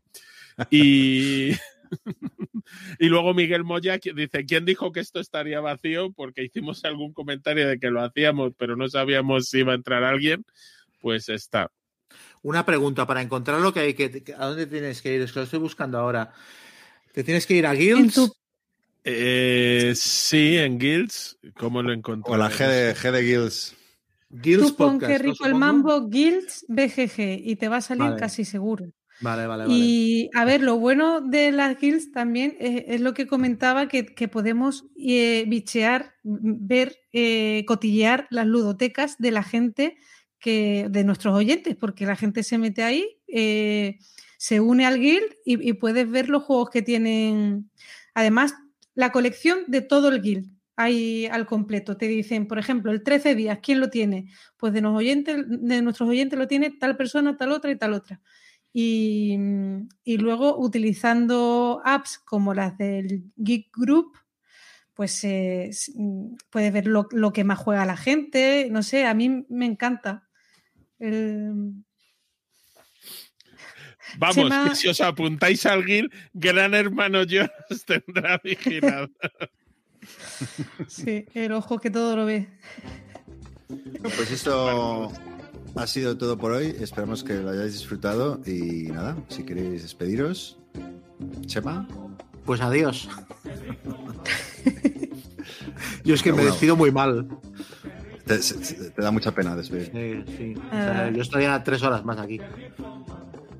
Si no fuera por el perro de Pues- Gonzalo, Sí. Yo no acabo- Aquí, yo no acabo. aquí está, aquí está el sofá. Yo me voy mirándome. ahora a un grandes campañas de la Guerra Civil Americana, que llevan jugándolo desde las 10 y estoy mirando el reloj a ver si llego por lo menos a, a- a los últimos turnos para, para, para verla y aprender un poquito. Así que nada, que juguéis mucho aunque sea online. Oye, bueno, señores, un placer como siempre y disfrutad jugando. Muchas gracias por estar ahí y nos vemos en el siguiente programa de Qué rico. Hasta pronto.